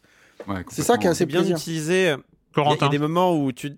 Non, mais il y a des moments où tu, tu dois aller, euh, tu dois avancer dans l'histoire et il te manque un élément et euh, il, te, il te ramène au fils qui dit euh, Et alors, t'es parti, euh, t'es parti à tel endroit? Ah non, il fallait d'abord que je fasse ceci. Et du coup, c'est un moyen narratif intéressant pour, comment dire, imposer des règles de gameplay, quoi, et de dire Bah non, non, il te manque un élément de puzzle à résoudre. Ils savent, re- ils savent reprendre l'histoire quand il faut pour relancer, relancer les enjeux, pour toujours t'aiguiller. T'es jamais vraiment complètement perdu. Euh, Il y a aussi ce moment. bah, le, début est plutôt nostalgique parce que t'es sur Melee, euh, Melee Island, euh, etc. Puis après, ça s'ouvre. T'as aussi une ouverture du jeu. Alors, C'est pas un open world, mais t'as quand même.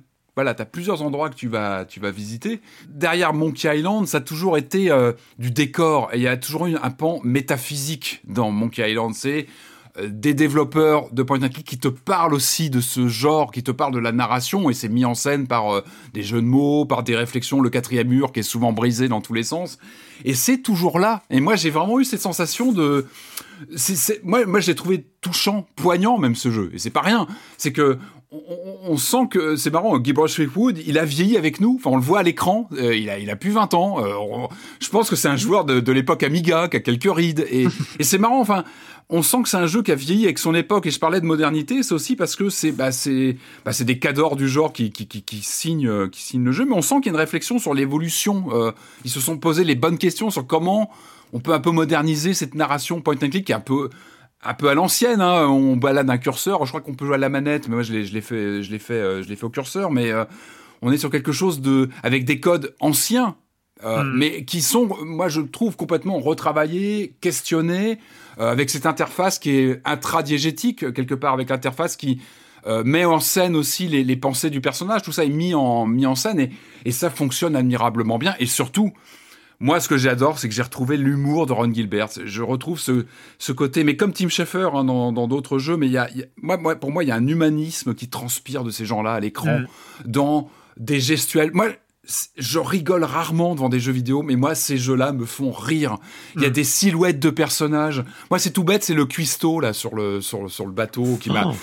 Le cuistot m'a fait rire, m'a fait rire parce que il y a des gestuels, il y a une exagération. Là, en plus, je trouve que le la direction artistique de Crawl euh, augmente tout ça dans les dans les gestuels un peu folles. Et en même temps, ça reste dans les clous de Maniac Mansion. On retrouve ces ces figures de personnages qui sont plantés à l'écran comme ça, qui bougent, qui ont une gestuelle un peu comme ça euh, rapide et qui sont à mourir de rire.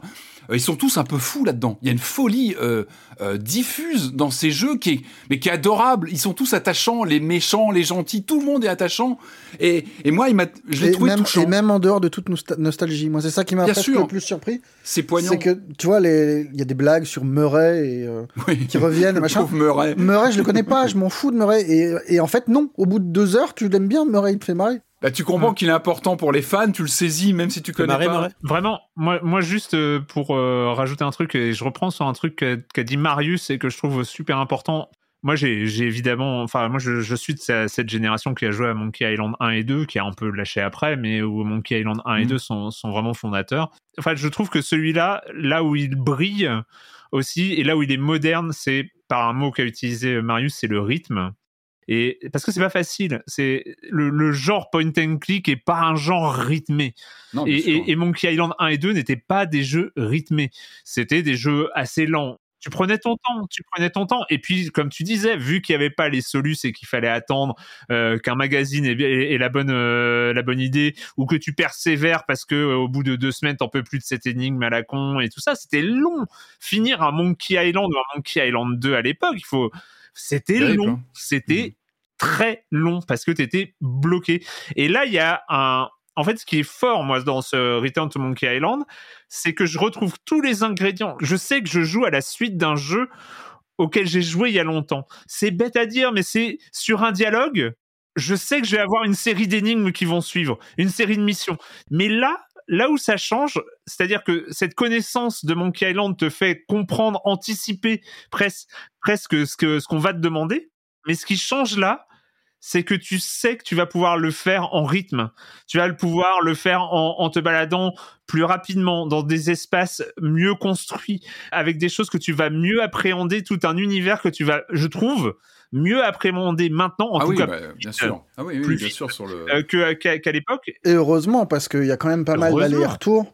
Ouais. Je pense que le jeu serait relou si. Bien euh, sûr, il y a beaucoup d'allers-retours, surtout sur la ça. fin. Je trouve que sur la fin, il y en a Ah, il, beaucoup est, plus. il est un peu hein, quand même. hein, Mais il y a- il y a- on sent qu'il y a un confort, ça a été réfléchi. Tu as une touche qui te fait apparaître les interactions possibles. C'est tout bête, mais ça, ça facilite aussi. Tu vois, tu peux, t'es pas obligé de faire du pixel hunting. Ça, c'est un Mm. peu la, la frayeur des, des joueurs de point and click. Clair. Euh, tout ça est très confortable. Ben, tu peux quand même sécher sur une énigme. Moi, ça, ça m'est arrivé de Tout sécher ça sur est deux, bien, trois trucs. est bien pensé, mais il n'est pas confortable. Pardon. Euh, moi, je joue sur PC.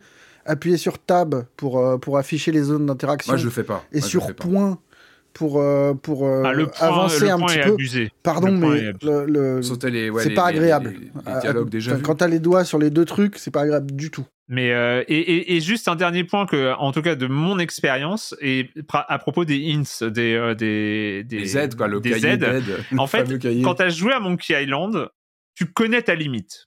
Tu connais le moment où il y a un truc que tu vois pas et que tu sais que c'est tarabiscoté, que c'est euh, euh, que c'est il faut tellement penser en dehors de la boîte, il faut toujours T'as eu des indices hein, tu sais, enfin t'as eu des indices dans la narration et tout ça, tu mais tu sais que c'est un truc que t'as oublié euh, ou un truc qu'il faut aller chercher loin ou un truc et et en fait moi c'est marrant parce que il y a ce vraiment cette vraie satisfaction à résoudre des énigmes quand tu peux les résoudre en te prenant un minimum la tête. Ah oui, alors ça, je sais, il faut que.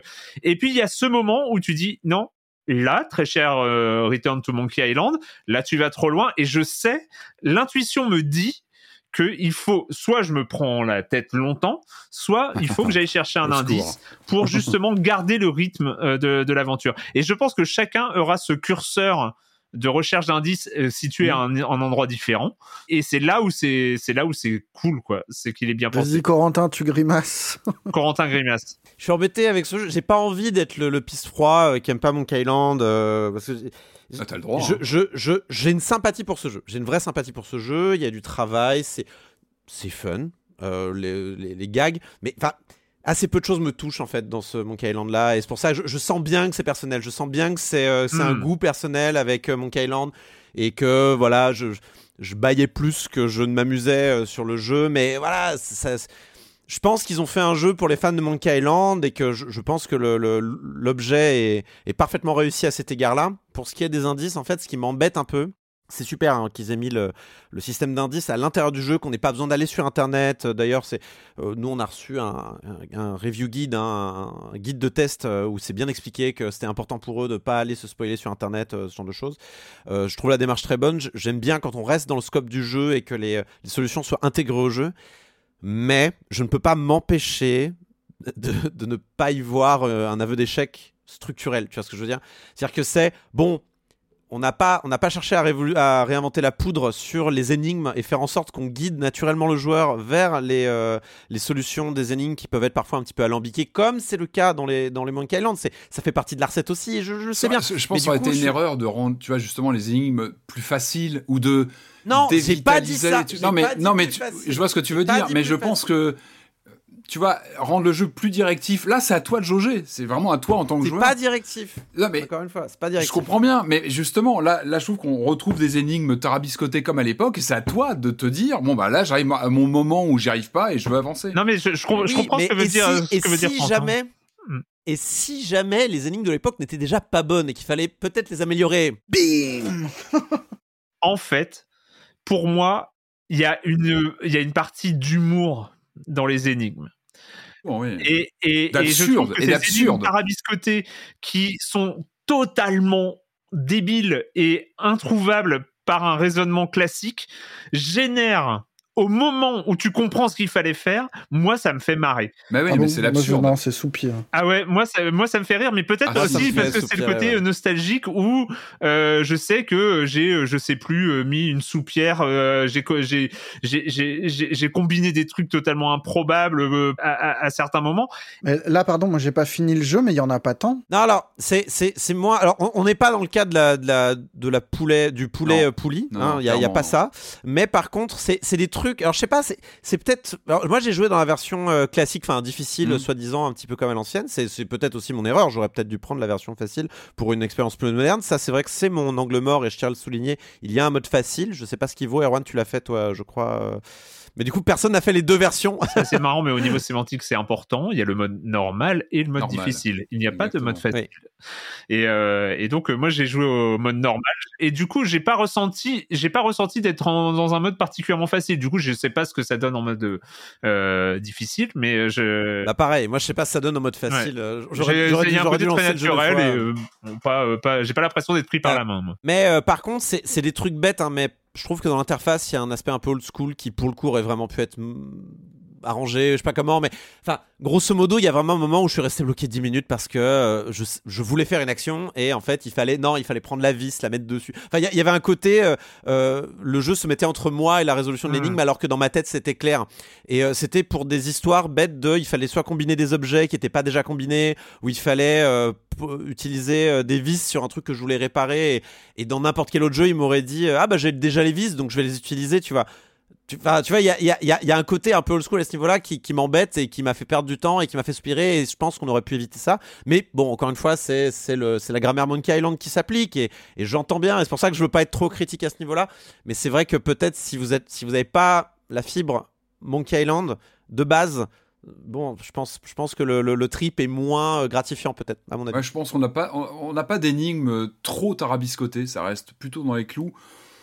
Le bémol, c'est peut-être les allers-retours qu'on va faire vers la fin, notamment quand Yes. jeu s'ouvre un peu plus, où il y a beaucoup d'allers-retours, tu vas revenir sur des trucs, etc. Mais ça, ça fait partie un petit peu du folklore. Il y en a déjà au début. hein. Moi, je suis à la f- au début de l'acte 4. Moi, Le début, euh, je trouve que c'est trop Mais en grand. même temps, la, déambulation dans les décors, c'est le point and click. Ça fait aussi partie du, trip d'aller chercher les objets, de farfouiller, de.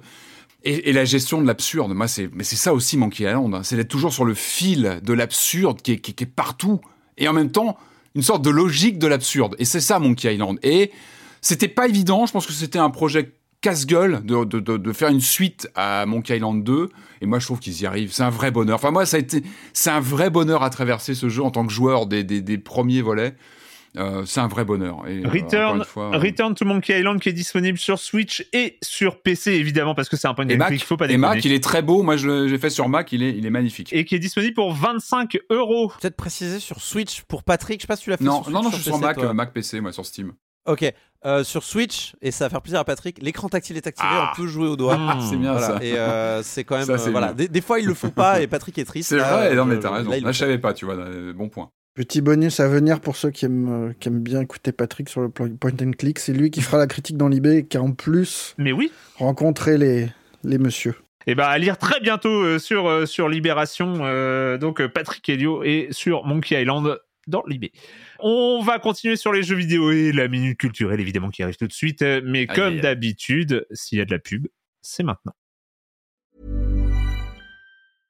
I'm Sandra, and I'm just the professional your small business was looking for. But you didn't hire me because you didn't use LinkedIn jobs. LinkedIn has professionals you can't find anywhere else, including those who aren't actively looking for a new job but might be open to the perfect role, like me.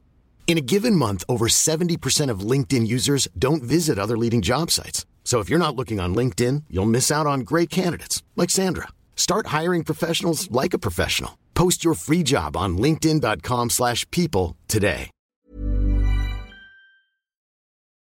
On revient, on revient et donc avant de terminer, on rappelle euh, terminer cette fin d'émission avec Tinikin et et, euh, le deuxième événement de cette émission après Return to Monkey Island NBA 2K23.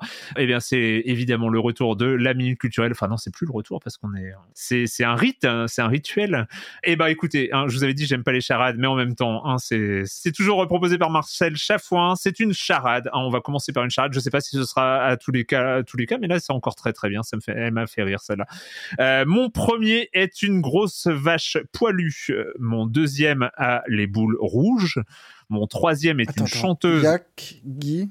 Yakuza Mon troisième est une chanteuse qui en veut. Mon quatrième est un ancien premier ministre. Et mon tout est un jeu de gangster. Yakuza. Ah, Like a Dragon peut-être Ah non, mais elle fait la, elle fait le charade en, la charade en entier quand même. C'est- c'est- Mais J'ai pas eu le temps de prendre de quoi noter, t'es allé trop Yak, c'est bon. Le deuxième, c'est des boules rouges. Je vois pas comment. Le ou, ouais, ok, c'est bon. Ouais. Mon troisième est une chanteuse qui en veut. Et mon quatrième est un ancien Jazz, premier ministre. Yakuza Jospin. Yakuza euh, Raffarin. Chirac. Yakuza Bérégovois. Yakuza Euh, Yakuza Kiwami. Bah non, c'est pas un premier ministre, Kiwami, enfin. Yakuza Philippe. Oui, Yakuza Philippe, et oui, c'est vrai. Yakuza Castex, le très connu, hein, Yakuza Castex. C'est un bon, bon épisode, j'ai bien aimé. Yakuza Born. Yakuza Born. Bah non. Ah, Vous avez- c'est vexant pour ce premier ministre hein, euh, qui est resté, euh, qui est resté un peu en place quand même, hein, mais bon, qu'on a peut-être. Mais combien de temps? Quel, quel gouvernement? Bah non, si tu me dis le gouvernement, c'est le Premier ministre. Quel président? C'est c'est- c'est Pompidou, pas si lointain. Chaban? On est sur du post 2010. Ah, quand même. Post 2010. Qui- qui qui Valls. Il y a Héros? Là, euh, Héros, non. Kiwami Hero Ah Non, mais euh, Yakuza Hero Yakuza 0. Zéro. Mais oui Oh là Oh là. là là là là. Du moment qu'on Zaz pas 0, Valls, d'accord. Ah Yakuza ouais. Zaz Hero. Yakuza Hero. Oh là là. Bah oui. Bah écoute, elle était formidable. C'était, elle est- c'était formidable comme charade. Bon, maintenant j'ai de quoi noter, donc ça va le faire. non mais maintenant c'est une minute culturelle, c'est la... eh, pas pas deux charades par minute culturelle, faut pas faut pas déconner. Ah, ok, ok. Donc attention, euh, c'est euh, proposé par Josica Josette. euh, Je suis un film. Eh, on est dans le jeu vidéo. Je suis un film. Je suis un film dans lequel on peut voir de façon extensive un jeu vidéo qui n'était pas encore sorti. Euh, oui, The Wizard. Bravo. Et c'était Super Mario Bros 3. C'était Super Mario Bros 3. Euh, titre français de The Wizard? L'enfant, l'enfant, Prodige, je crois, euh, l'enfant, euh, il a faux le titre français. L'enfant, Vidéo Kid, Ah oui. l'enfant génial. ah l'enfant génial. C'est un vrai film. Incroyable. Oui, Il oui, y a du c'est un Power vrai film Glove. sorti euh, de Todd du- Holland euh, qui est sorti en 1989. Et il faisait la promo ouais, de la compète Par Nintendo. contre, t'as dit c'était un film. C'était une énorme publicité pour Nintendo. Et c'était vraiment une, grosse bouse. Todd Holland, euh, réalisateur de Drôle de Papou. Ouais, d'accord, ok. Et je vous recommande le cross de Karim Debache sur euh, The Wizard qui est, euh, qui est intéressant. Tout à fait. CPT Alex qui dit les employés de Naughty Dogs, Naughty Dog ont utilisé un élément technique particulier pour faire de Jack and Daxter sur PS2 un fleuron de la console. Ils ont trouvé un moyen d'obtenir plus de puissance pour en faire un jeu léché. Mais quel moyen en particulier? Euh, c'est pas le streaming de données, un truc comme ça, non? C'est pas le. Nope. Et donc, euh, figurez-vous qu'il y avait en- dans la machine deux processeurs, ou plutôt Ah oui. un autre processeur affecté à une tâche particulière. Motion Engine, non, c'est pas ça le fameux. Non, ça euh, c'était le nom du processeur, qui était quand même une belle, euh, belle trouvaille. hein. C'était pas le. C'était pas le.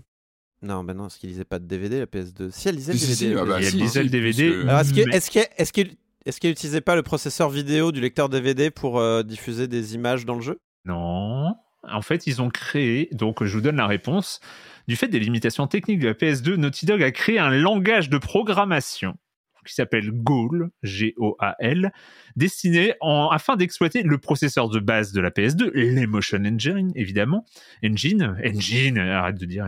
Non, je t'en fais pas, c'est pareil, je m'en veux tout- tous les jours à chaque fois que je dis une Et celui de la PS1, parce qu'il y, y avait un processeur qui servait Oui, à oui, émuler les, procé- les, les jeux PS1 sur la PS2.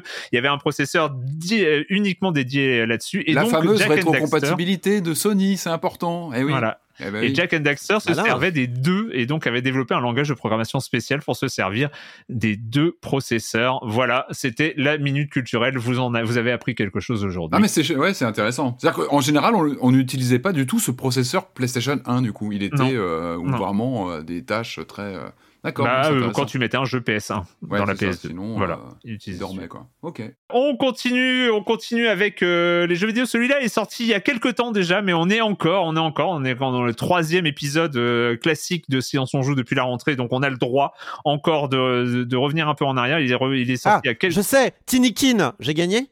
Ah non, merde, c'est plus la minute culturelle. Pardon, excusez-moi, j'étais encore dans le, en mode compète. Non mais Corentin, ça va pas non? Tu me, tu me dis a trop Ah bah oui, mais je suis en mode compète là. Je suis Ouais, ouais, je vois, je vois, mais non, t'as pas de points. C'est, Ah bah ouais, bah désolé. Je voulais mes points. Et bah donc c'est Tinikin.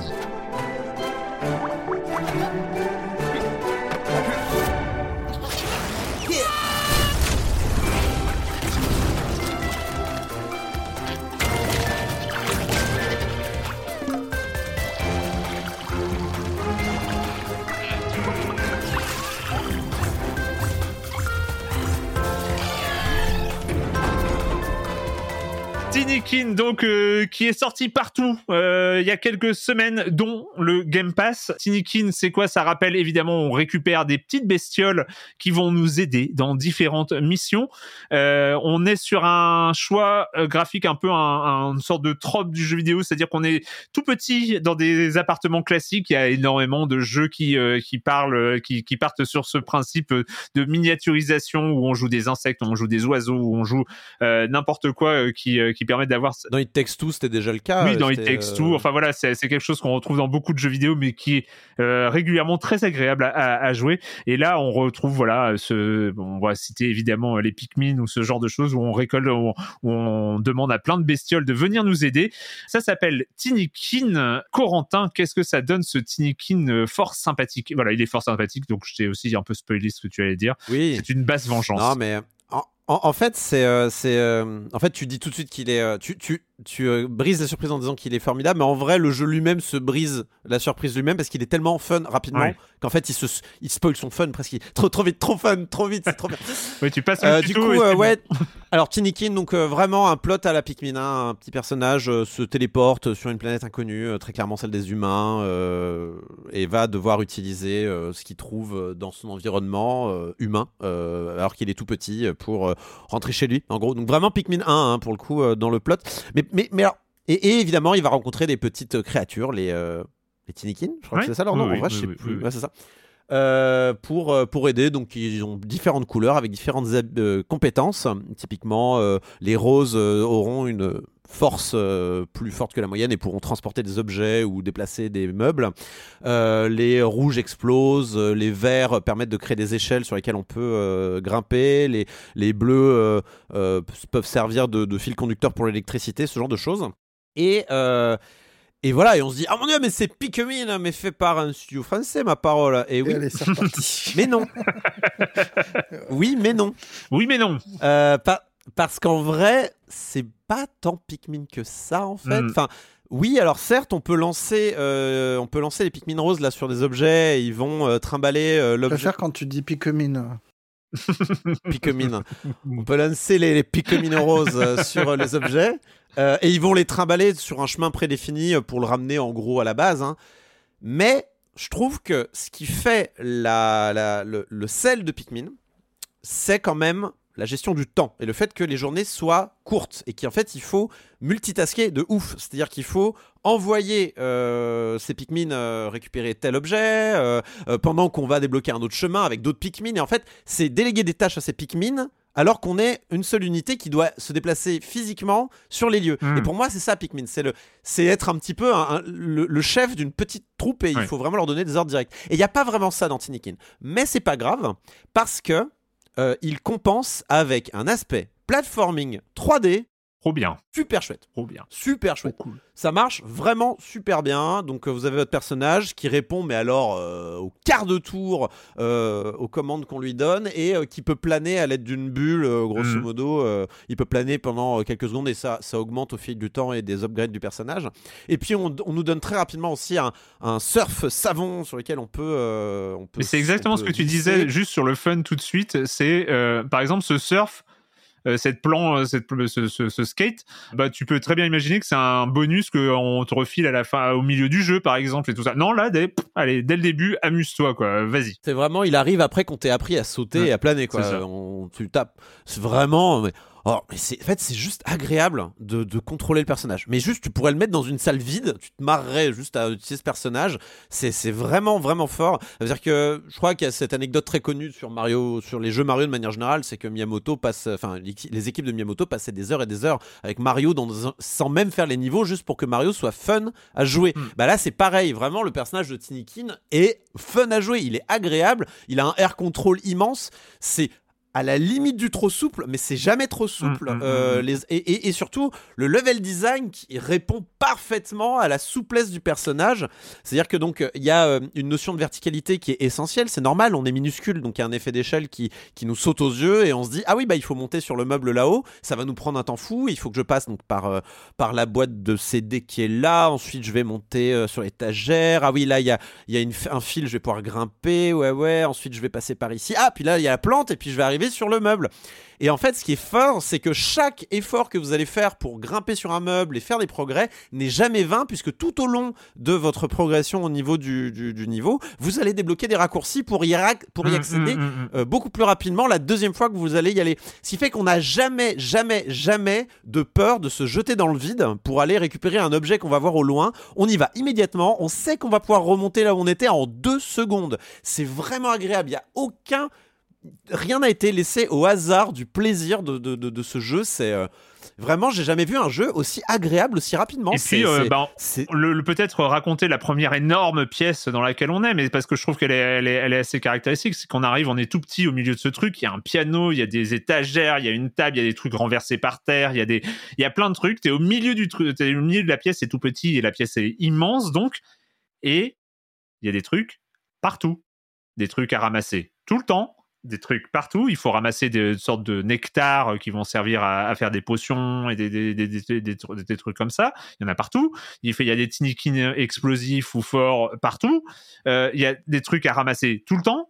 C'est génial. C'est et puis en plus il, il y a cette alternance où les trucs à ramasser vont t'indiquer des chemins. C'est toujours euh, Ouais. c'est- toujours fort. Ou vont être Normal. cachés euh, parce que un peu enfin parce que c'est toujours agréable quand tu trouves un truc caché d'avoir un truc derrière. C'est From Software l'a bien, l'a- bien compris. Un passage secret, il doit y avoir un coffre derrière. Et là, et là, qui, est, euh, qui, qui fait du mal Mm. au jeu, c'est si vous avez un endroit caché, que vous y accédez avec vos efforts, Mm. votre sueur de gamer et qu'il n'y a rien, vous êtes déçu. exactement. C'est- en fait, ne pas le faire, c'est l'erreur. Et là, Il n'y a pas cette erreur. C'est-à-dire, à, tous les moments, quand t'as trouvé, t'es es arrivé derrière un livre, hop, il y a un petit truc. euh, Il y, a, il y a des trucs partout. Et, et, et du coup, t'arrêtes pas. T'es- content de, de, décrocher un nouveau, euh, d'avoir un- une nouvelle toile d'araignée, d'avoir un nouveau truc, d'avoir un nouveau filin, d'avoir un, un- d'avoir décroché un, un nouveau raccourci et tout ça. T'es es tout le temps heureux de, euh, de te balader. Et, et le fait qu'on débloque tous ces raccourcis et tout ça, fait, ça rend les erreurs tellement pas punitives. C'est-à-dire que il y a un aspect, bah c'est pas grave, je remonte. Qu'est-ce que Ouais. je remonte? C'est c'est l'anti Mario à ce niveau-là parce que Mario, tu tombes dans un trou, tu meurs. Euh, là, tu, euh, tu dans ce jeu, tu tombes. Bah c'est pas grave, tu remontes et puis voilà, et puis on se relève. Et d'ailleurs même jusqu'au point où si tu tombes de trop, tu, tu prends des dégâts de chute, bah tu réapparais en haut et puis vrai. voilà. Moi des fois je, je me laissais mourir exprès pour retourner là où j'étais. Ça marchait très très bien, c'était parfait. Mais voilà, euh, non, franchement, j'ai. Alors, c'est un peu brain dead aussi, hein, faut le dire. C'est-à-dire qu'on on- éteint son cerveau en se jouant à ce jeu-là, on laisse ses pouces jouer un petit peu. Mais c'est pas grave, on a le droit aussi, des fois, de se reposer, euh, de jouer euh, aux jeux qui nous font plaisir d'un point de vue purement des nerfs. C'est c'est c'est d'une détente. Je, je crois que j'ai pas lu un dialogue. Je m'en fous, hein, vraiment. Et je suis désolé, je suis sûr que l'histoire est formidable. Mais et tout elle- ça, mais- écoute, ça mais- passe. C'est bien. Moi, j'ai trouvé ça Ouais. sympa. Mais après, on est toujours dans ce trope de. euh, Tu viens d'une autre planète, il y a des humains, euh, il y a un culte Ah, des cafards euh, envers les humains et euh, enfin que ça voilà. se passe en, en 91. Et t'as Mm. plein de petits détails dans les décors, les cassettes vidéo, les marques que, que tu à crois reconnaître. T'as énormément. Rien que pour ça, le jeu, tu le parcours à la limite, rien que pour ça. Et en dehors de ce côté euh, très agréable à jouer, comme vous, vous le disiez, moi, moi j'avais un peu peur sur les captures d'écran du côté 2D, 3D mélangé. Je suis pas toujours bon client ça pour ça. Et je trouve que ça marche très très bien. C'est très raccord avec ce, ce côté un peu volatile du personnage qui flotte. Et, et en fait, ça marche super bien. Ça, ce côté euh, 2D, un peu à la Mario, euh, les Mario en 2D, euh, euh, comment euh, les, les RPG là en 2D, j'ai plus le Mario Paper Mario. Ouais, On a un peu ce Paper côté, Mario. mais avec le. Moi, j'ai adoré le, le level design. Je le trouve exceptionnel. Effectivement, avec tous ces raccoins où on peut chercher partout. Moi, ça m'a rappelé un peu les, les Banjo Kazooie. Enfin, moi, j'ai un peu de nostalgie de ces, ces univers comme ça où on va passer des heures à faire fouiller, etc. dans tous les sens. Alors, on parlait de ça- Jack and Daxter dans la minute culturelle. Ah Enfin, bah, c'était vraiment, euh, c'est vraiment c'est- c'est- cet héritage-là. ouais. Mais il est très friendly parce que effectivement, vous disiez, il y a ce skate là qui arrive très vite. Alors, hop, on parcourt les, les niveaux, euh, on prend son pied très très vite. Moi, c'est tout bête, mais on n'a pas à gérer ces différents, euh, ces différents, euh, comment dire, ces, ces, ces, ces bestioles qu'on jette. Là, on a l'explosif, on a le truc. Ça aurait pu être un peu relou à gérer, euh, tu vois. Et je crois que dans les Pikmin, on doit gérer. Est-ce que je lance ici l'explosif ou est-ce que je lance le bleu parce qu'il va me faire une, une marche ou non, c'est le jaune, je sais plus quoi. Là, tout est automatique. Le jeu, t'as même pas à te prendre la tête là-dessus, ça, ça s'embraye automatiquement. C'est-à-dire que c'est lui qui te dit, bah tiens, là, je vise. Il te montre juste, en gros, s'il y a un objet est interactif, en gros, pour faire simple. Tu tires, il, il choisit lui-même le. Il te prend pas la tête avec tout ça. T'es là pour t'éclater. Mais, mais, mais justement, alors, ça m'a un peu manqué. C'est- En fait, ça- alors c'est bien, Pikmin 4 arrive, donc tant mieux. Ça, ça, ce- ce- ce- cette espèce de- d'envie de, de, de gestion de Pikmin sera, euh, sera satisfaite et j'ai été très content de, de jouer à un très bon jeu de plateforme. Mais c'est vrai que ces petites pointes uniquement de Pikmin m'ont un peu donné envie de, Ah oui, me ouais. relancer dans un Pikmin et je l'ai je l'ai pas eu. Mais bon, après, honnêtement, il brille tellement par d'autres aspects que, que c'est euh, c'est c'est pas grave. Ouais, c'est incroyable. Enfin, je trouve qu'il est, euh, il est très agréable à prendre en main, quoi. C'est, ce qu'on ressent immédiatement. Et en fait, il y a très, il y a même pas de tutoriel, en fait. Tout, tout se fait tout à fait. Euh, c'est- ou très peu, enfin, c'est c'est intégré. Voilà, c'est, c'est- c'est très Nintendo aussi, ça le côté intégration totale de, du, du, du- de, l'appren- enfin, du, de l'apprentissage. Ça se fait tout à fait naturellement. En tout cas, ouais, je, l'ai, je l'ai pas vu venir. C'est vrai que c'est pas un jeu forcément moi que je suivais et. euh, Moi, moi, c'est l'inverse. J'avais des petites appréhensions. Alors, pas, pas que j'avais pas aimé le jeu précédent de, de- de- donc du développeur Splasher Team hein, qui avait fait donc le jeu euh, Splasher. Ouais. Et, euh, de que- Montpellier, hein, alors, dit pas- qu'ils étaient français, effectivement. euh, absolument, euh, Montpellier. Et euh, pas, que j'avais détesté euh, Splasher, mais je trouvais qu'il il manquait un peu de, folie dans, son level design, que je trouvais un petit peu trop directif, un peu trop unidimensionnel. Et en fait, là, dans euh, ce Tinikin, ils ont vraiment, enfin, ce, point-là en particulier, ils l'ont, mais enfin, c'est formidable. C'est-à-dire qu'on Mm. peut, on peut, on peut faire des escroqueries. Il y a des moments où je devais pas être là. J'ai réussi à grimper à des endroits où j'aurais pas dû être. euh, parce que j'ai fait, euh, j'ai réussi un petit saut, euh, un petit peu tricky et tout ça. Et, euh, et ça fait plaisir quand un jeu te, te, te donne la liberté de, de tenter des trucs que t'es pas censé faire. Moi, j'aime bien cet aspect un peu, euh, un peu plus souple de la difficulté et des barrières, d'avoir des barrières plus souples dans, le, dans le, la façon dont les jeux vidéo se débloquent. C'est vraiment chouette.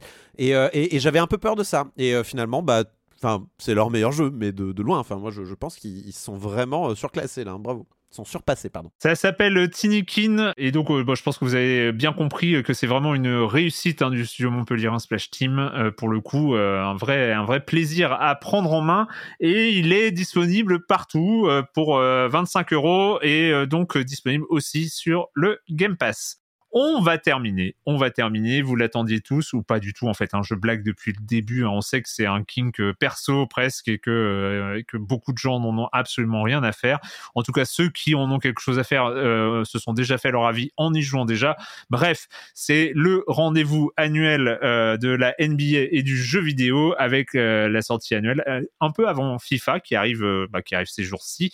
Euh, cette fois-ci, évidemment, on va parler de NBA 2K23.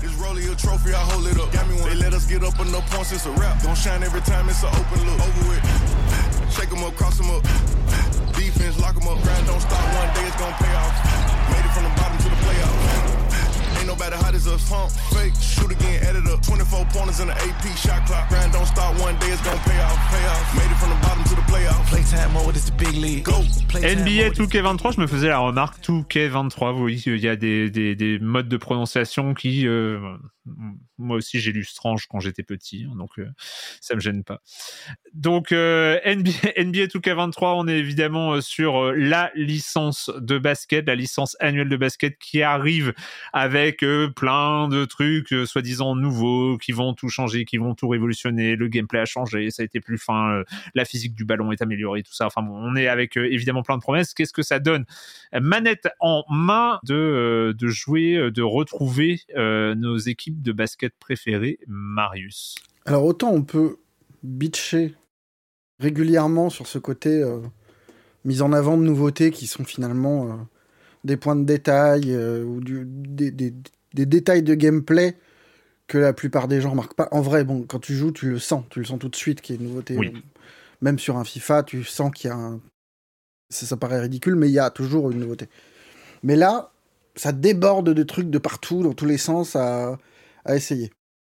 Le plus visible, c'est ce qu'ils ont euh, mis en avant, c'est le retour des défis de Jordan, qui avait valu bah, Touquet de, de- sorti en. Bah, c'était Touquet 11, c'était c'était Ouais. le- les grandes heures de la licence quand ils avaient Et le grand Touquet. truc-là. Touquet 11. C'est le voilà, c'est le Touquet historique euh, Ouais. et, et- et magique. Là, j'avoue que moi, ça m'a moins euh, happé parce que je- Mm. on l'a déjà fait quoi. Mais c'est super de l'avoir euh, là et c'est super de l'avoir soigné euh, dans, dans les petits détails de, de, l'image. c'est le. Jordan Challenge parce que tout est 23, donc 23 Jordan. Hein. J'ai eh, j'ai mis une semaine à le comprendre, mais c'est pas grave. Hein. C'est euh, euh, Quoi, c'est son numéro de maillot oui, voilà. Euh, et donc, euh, et, et donc c'est. Prochaine fois, tu veux dire, ce sera pour 45 Oui. Lol. Euh, donc. euh, C'est quoi, c'était son maillot de baseball Non, c'était son maillot quand il revient, euh, son maillot quand il revient euh, après le baseball, justement. Il y a euh, comme ça une série de challenges, de matchs de légende.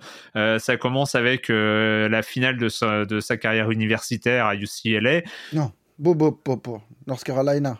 Oui, North Carolina, j'ai dit oui, c'est. Bon, pardon, excuse-moi. Mais bon, bref, la, la grande finale de la, il a, il a comme ça un shoot mythique qui reste dans toutes les, dans, dans, dans, dans toutes les euh, cassettes vidéo de, de- Jordan, on, le voyait.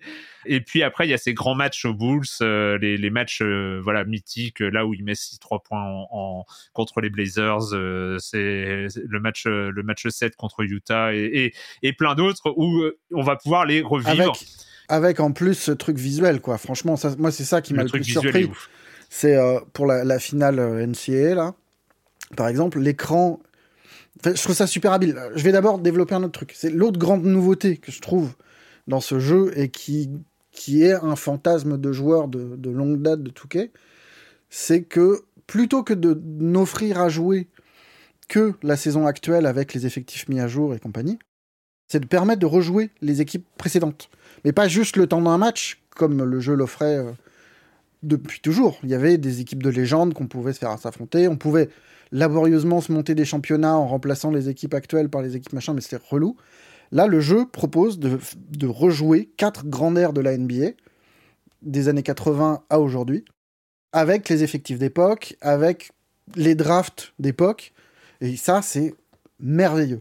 Et c'est d'autant plus merveilleux que ils ont, enfin, ils ont, enfin, c'est tout con, mais ils ont rajouté une patine graphique pour gérer cette distance qui a l'immense intérêt déjà d'être hyper immersive, c'est tout con, mais d'avoir un, un effet, une télé granuleuse dégueulasse pour les matchs des années 80, ça te met tout de suite dans l'ambiance. Ah, tu Même vas si me le ça- vendre là. même si ça pète les yeux.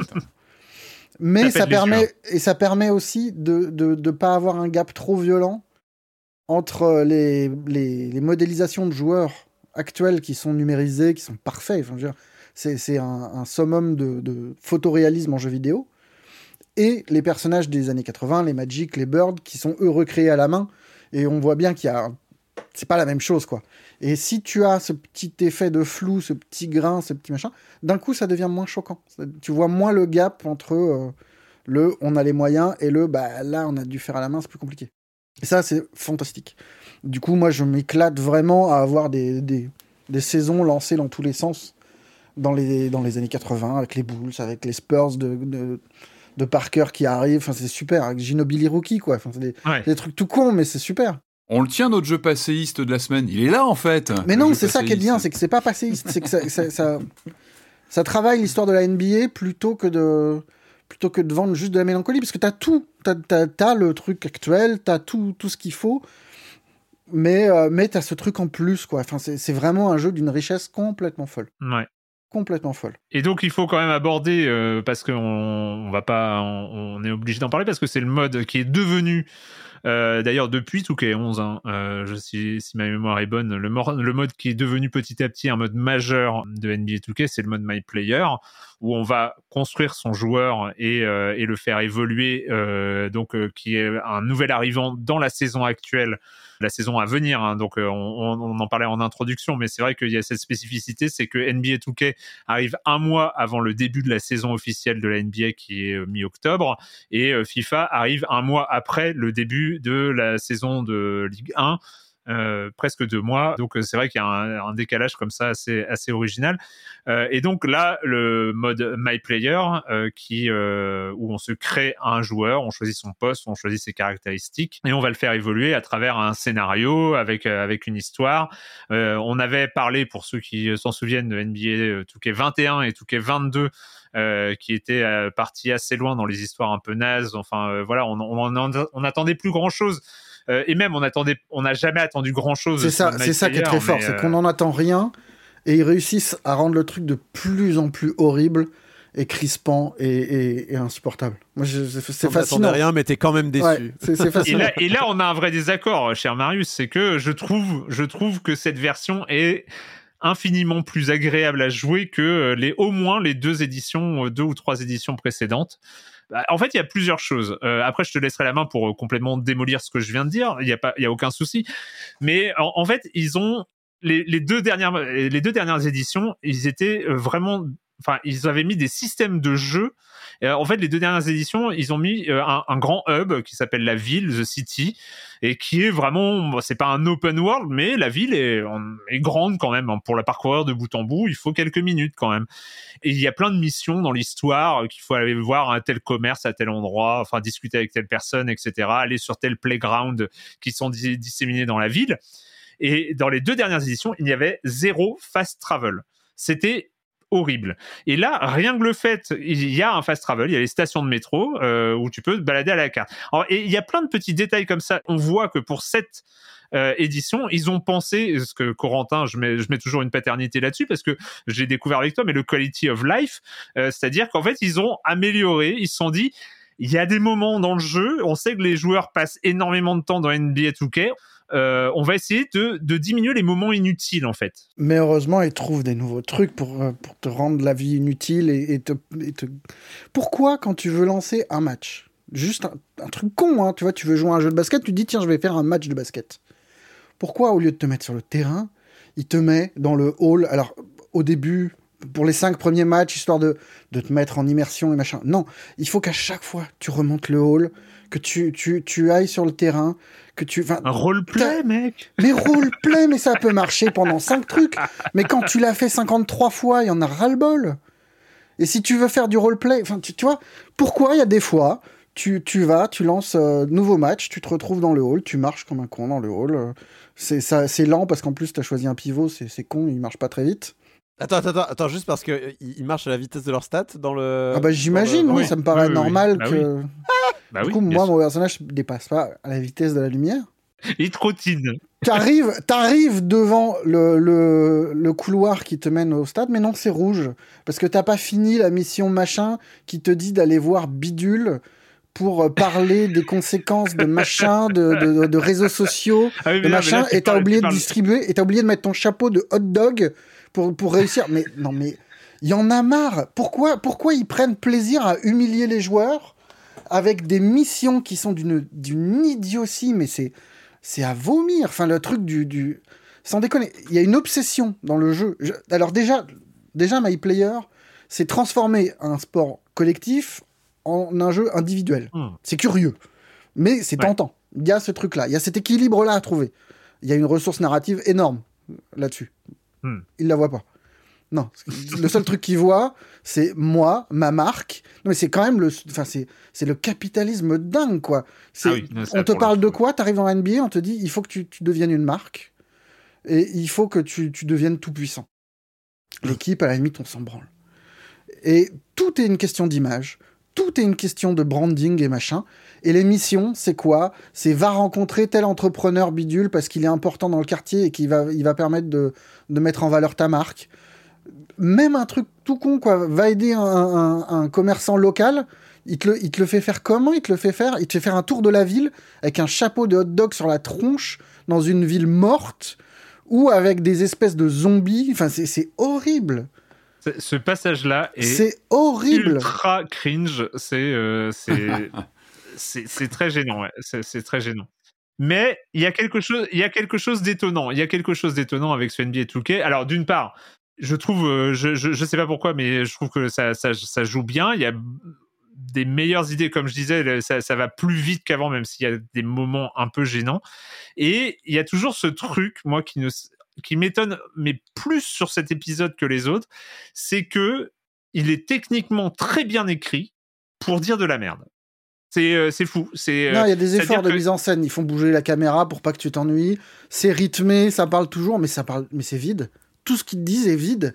Et surtout, il y a un moment où, bordel, on n'est pas là pour ça, quoi. Peut-être qu'il y a des gens qui sont très contents de se balader avec un chapeau de hot dog ou de faire semblant de faire du rap en choisissant dans, un, dans une liste de quatre trucs. Ah, le rap, en français, bien, le on rap. te demande, on te, on te donne des épreuves où il faut composer un truc de rap et rebondir du coup sur les lyrics qui sont en anglais, mais avec des textes en français. Donc dans ta tête, t'es obligé. C'est impossible de trouver les. C'est incroyablement con.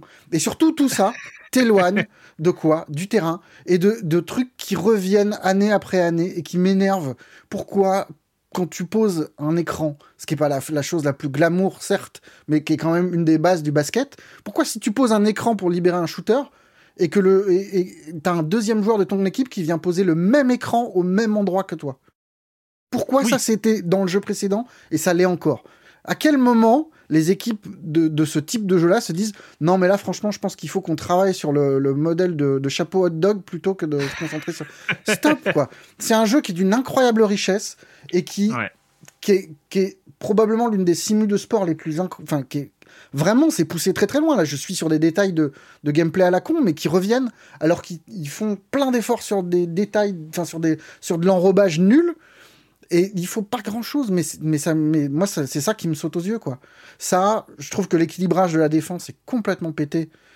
Alors autant ça passe à peu près quand tu joues en collectif mais en individuel des fois tu vois mais tes collègues qui font n'importe quoi, mais vraiment. Je, joue très défense et tu fais des efforts de dingue et t'as un mec qui, qui fait rien à côté et ça me rend fou. Mais vraiment, il y a des moments. L'autre jour, on parlait de jeter les manettes. C'est un truc qui. Mais là, j'avais des moments d'accès de, rage devant le jeu en disant mais comment c'est possible quoi? Bon, reste que tu, l'as dit, ça reste, ça reste une simulation. Alors, il y a, toujours ce côté, euh, euh, et c'est d'autant plus prégnant ces dernières années. euh, on sent que, un peu à la manière de GTA, à la manière de d'autres, le mode online jeu-service prend vraiment le dessus. Et, euh, et là, pour le coup, il y a deux modes de jeu qui sont ultra euh, mis en avant, qui est euh, le mode My Team. Bon, on n'en a pas parlé, c'est les jeux, les, jeux de collection de cartes qui existent dans tous les jeux de sport aujourd'hui et le mode My Player et le mode My Player pour le jeu en ligne, c'est-à-dire se confronter soit avec sa propre équipe de potes, soit par des matchs où ils vont construire des équipes de 3 contre 3.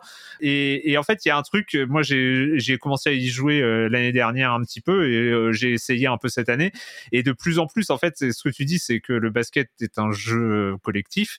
Euh, et en fait, il y a, ils ont inventé un autre sport, en fait. C'est euh, le, le, le basket en ligne sur NBA Ah, 2K. sur My Pigeon, ah oui, non mais c'est horrible. c'est autre chose. Euh, même le ouais sur euh, enfin le, les, les c'est autre chose. C'est-à-dire que tu joues pas au basket en fait. Tu il y a plus les mêmes tactiques. Ah non, non, mais le jeu en ligne sur. Enfin, c'est pas possible en fait. Moi, j'ai essayé- bien, pas essayé cette année. Non, non, mais le hein, mode il est nickel, mais, hein. mais euh, tu te retrouves avec des gens qui, qui font autre chose que du basket, c'est ridicule. c'est Mais c'est, c'est, euh, ça correspond exactement à ce qu'offre le mode My Player. C'est vraiment c'est, euh, de l'individualisme Hmm. dans un sport collectif et qui transforme complètement le truc. Et moi, c'est, c'est ça qui me fascine, c'est que tu, on joue à ça, on joue à ça pour, pour fantasmer le- l'entrée dans la NBA, pour ce que ça peut. Et en fait, tu te, tu te retrouves avec autre chose, quoi. Enfin, C'est un jeu capitaliste. C'est un jeu ultra, Ultra capitaliste. capitaliste, C'est euh, vraiment on est on est euh, on, on est euh, sur les histoires de marque, les histoires de business, les histoires d'influence, les et en même sur temps un jeu qui, dont l'économie même est ultra capitaliste parce que nous on joue vrai. à la version qui coûte 100 balles avec où tu commences déjà avec des points d'expérience qui sont acquis le jeu de base est à 80 balles, il y a une version à 100 balles qui n'est à 100 balles que parce que tu as de la monnaie in-game en plus. T'as rien de plus que ça. et quand tu croises des gens de- dans le jeu en multi ils sont tous à des niveaux 93 94 24 heures après la sortie du jeu donc ça veut dire que ça marche Ça veut dire, ça veut dire que les Ah, gens les dépensent hein. vraiment 150 balles dans ce jeu quoi. Ouais. Mais ju- juste pour l'histoire et pour le scénario, pour c'est- pas pour amoindrir le truc, mais il y a là où je parlais de l'écriture euh, tout à l'heure, c'est que ça raconte aussi quelque chose du monde vu par la NBA en fait. En- Enfin, c'est marrant parce que moi, il y a des, y a, ah quand même, c'est euh, c'est dégueulasse. Mais c'est raconté. Enfin, il y a, il y a un truc très étonnant où moi j'avais un, un petit côté presque voyeur en me disant tiens c'est comme ça que ces gens voient le monde en fait. Ah non, mais le branding et machin, ça sort pas de nulle part. Le rap non plus, Ouais. mais, euh, mais on ne te montre que ça. Ouais, bah oui, c'est aussi sûr, un des sûr. sports qui s'engage le plus, enfin, dont les athlètes parlent le plus ouvertement des questions sociales et compagnie. Ça, on les voit pas, hein, dans Touquet. Hein. Ça, c'est dommage. Et, d'autant plus ces dernières années où euh, il y, a, tellement de choses à dire. Là, euh, la, semaine dernière, il y a le proprio des Suns qui a été obligé de, revendre, de revendre son club sous la pression des joueurs. C'est con, mais c'est une histoire qui pourrait faire partie parce qu'il a été, euh, accusé de sexisme, de, misogynie, de racisme euh, par ses salariés. Et donc, sous la pression des joueurs, il est obligé de revendre son club. Il y a, y a des choses vraiment marrantes à raconter. Et là, c'est vrai que dans NBA 2K, mis à part porter un t-shirt Black Lives Matter, peut rien faire. C'est euh, c'est un peu le must de l'engagement que tu peux montrer dans le jeu. Euh, Sur Black Lives Matter avec un chapeau hot dog. Hot dog matter. Et je crois que vous, vous l'aviez vous l'aviez déjà souligné l'année dernière, si je dis pas de bêtises, tout ça, hein, tout ce pan ouais. social oui, qui oui, pas, non, mais il n'y a aucun vrai, écho. Mais c'est un truc qui, enfin, me, qui me torpille la tête à chaque fois. Moi, mais... Je crois me rappeler que vous aviez bien appuyé sur ce côté complètement, oui, euh, uniquement mercantile, consumériste et, et point quoi. Et les marques sont partout, comme... Euh... Oh, pareil, tu me parles de quality of life. Pourquoi, après chaque match, quand tu arrives dans The City, tu as un écran de 3 secondes, 4 secondes peut-être Ah, mais ça, c'est insupportable. Avec, euh, avec le, le, sponsor... Euh... C'était quoi? En plus, c'est un truc de, de, pétrole et machin. Enfin, c'est sur un jeu que tu as payé, euh, sur un jeu que as payé 100 balles. Tu peux pas ouais, zapper. Tu as, as, 3 mmh. secondes pour une épreuve euh, multi, euh, Grand Prix, je sais pas quoi, avec les huiles de moteur bidule. Et enfin, t'es là... Ouais. Mon cul, quoi. C'était, c'était le passage, euh, le passage classique de l'année, hein, où on, je sais pas, à un moment, on, c'est des jeux auxquels on joue, qu'on n'arrive pas à conseiller parce que si, si, non, on, on, en voit, ça... on, en voit, tout l'état en fait, mais, euh, mais voilà. On est méchant avec, mais on passe, on passe beaucoup trop d'heures dessus. Ça reste une simu formidable. Et, euh... On n'a pas signalé que encore une fois, il y a la possibilité de la, la, la WNBA qui est. Euh, ah, moi, qui je est ne présente. joue quasiment qu'à ça et c'est super. Voilà, avec euh, la, la ligue féminine hein, de basket qui est présente depuis trois ans, je crois, euh, dans, dans NBA 2K. Ouais, ouais, et puis ils ont rajouté le, la Commissioner Cup, qui est euh, l'event de mi-saison, machin. Enfin, ça commence à s'étoffer un petit peu et le mode euh, MyW, qui est l'équivalent de MyPlayer chez les femmes. Mm. Et bah, comme l'année précédente, complètement débarrassé de ces questions de fric. Ouais. Tu progresses sans dépenser de points que tu gagnes euh, en grindant comme un cochon. Là, tout va plus vite, tout est plus naturel. Le jeu de base est à 80 euros. T'as des, as des éditions à ne plus savoir qu'en faire. Je crois que ça monte à 150 euros avec un abonnement à, à, à la NBA avec. Allez, c'est fini pour euh, cette semaine avec les jeux vidéo et puis euh, bah on va considérer que je pense c'est un peu le dernier épisode de rattrapage euh, rattrapage été Non. même si là voilà on a commencé Oh, à Non, rattraper. on en a un pour la semaine Oh. prochaine, pardon. Mais... Oh non, et pendant deux semaines, Ah j'ai oui, un c'est jeu vrai. de terre. Oh là là, mais on va. Non, non, on n'a pas fini. Il y, y a vraiment beaucoup de jeux qui sont sortis cet été. C'est on vrai, c'est vrai. Oh là là. Mais alors, par contre, je trouve que la rentrée est plutôt calme pour une rentrée. Donc je pense que ça va bien s'équilibrer, tu vas voir. Eh ben écoutez, c'est le moment de la question rituelle à laquelle vous n'allez pas échapper. Et quand vous ne jouez pas, vous faites quoi, Patrick? Alors, euh, pas grand-chose. Euh, je vais vous dire, euh, un peu en coulisses, euh, j'ai préparé, euh, allez, euh, séquence auto-promo, le rétro dash euh, qui arrive là chez. Gamecult dans les, dans les jours qui viennent. Du coup, j'ai fait mes devoirs et j'ai, j'ai, j'ai regardé les, les trois Indiana Jones. Je me suis refait la, la trilogie. Non, j'ai essayé de faire les quatre et le quatre, Tu nous j'y arrive montres un toujours coffret pas. qui est encore sous blister. Non, mais Oui. il, est, il est ouvert sur Pardon, le côté. mais là, je- Non, non, mais, non, mais il est ouvert sur Alors le côté. attends, attends, raconte parce que Tu laisses le blister, mais tu laisses le blister. Ouais, vaguement. Non, mais n'entrons pas dans ces, voilà, dans ces, dans tu recolles le blister pour le euh, revendre après. C'est pas Euh, joli. non, Patrick, alors, c'est pas joli. L'idée, c'est c'est que j'ai essayé encore une fois de me confronter au quatrième et j'y arrive pas. J'essaye à chaque fois de, j'y arrive Ah. pas. Il me tombe des mains, je n'y arrive pas. Donc, par contre, les trois, je me suis refait les trois et je suis toujours surpris de la, du, côté incroyable de ces films. Alors, je sais que le deuxième, et, je suis d'accord un peu avec l'avis général, il est un cran en dessous, le deuxième un peu sombre. euh, bon, voilà, il y a plein de questions sur le deuxième. Mais j'arrive jamais à me décider entre le premier et le troisième, mon préféré. Ou bien euh, les Aventuriers de l'Arche perdue ou la dernière croisade. J'arrive pas à me décider. C'est qu'à chaque fois que j'en vois un, je dis ah mais c'est celui-là le meilleur. Et en fait non, je vois l'autre. Non, c'est l'autre. Le premier est, est pour moi un monument de cinéma et qui, on en parle un peu dans le rétro dash. c'est- vraiment un comment dire, un, un film qui va impulser le, le jeu vidéo profondément avec des, des images, des mécaniques qu'on va retrouver dans énormément de jeux, en fait, des, la boule géante qui poursuit le héros au tout début. C'est dès les, dès les premiers instants du, du, film, en fait, il, il te fait une leçon sur ce que va être le jeu vidéo dans les années, dans les années à venir. Puis moi, le- le- la dernière croisade, on parlait de Ron Gilbert tout à l'heure. Moi, je, je reste attaché au point and click de l'époque qui était complètement dingo, quoi, le, le point and click euh, tiré du film, et En- je trouve en- incroyable. En, fait, les, les, les, Indiana Jones avaient un formidable level design avant mais, que mais, mais moi, je- mais ils ont infusé et, et de toute façon c'est mécanique, c'est-à-dire que le- la plupart des game designers d'aujourd'hui Mm. ont, ont vu ces films euh, euh, gamins et ont été complètement biberonnés avec. Je pense que c'est peut-être le troisième mon préféré parce que euh, il y a le, le, le Henry euh, euh, Senior, donc le père de, de Connery, Indy, il y a- il y a l'interaction entre deux, il y a le Graal, enfin. Le troisième, pour moi, c'est un, c'est un souvenir. Et à chaque fois que je le revois, je retombe à chaque fois par terre en le voyant, en me disant, mais ce film est incroyable, quoi. Il a une, un rythme. On parlait de rythme. Il a un rythme de malade mental. Et euh, bah, en tout cas, les trois sont quasiment inoxydables. Le quatrième, j'y arrive pas. Alors, je pense que c'est.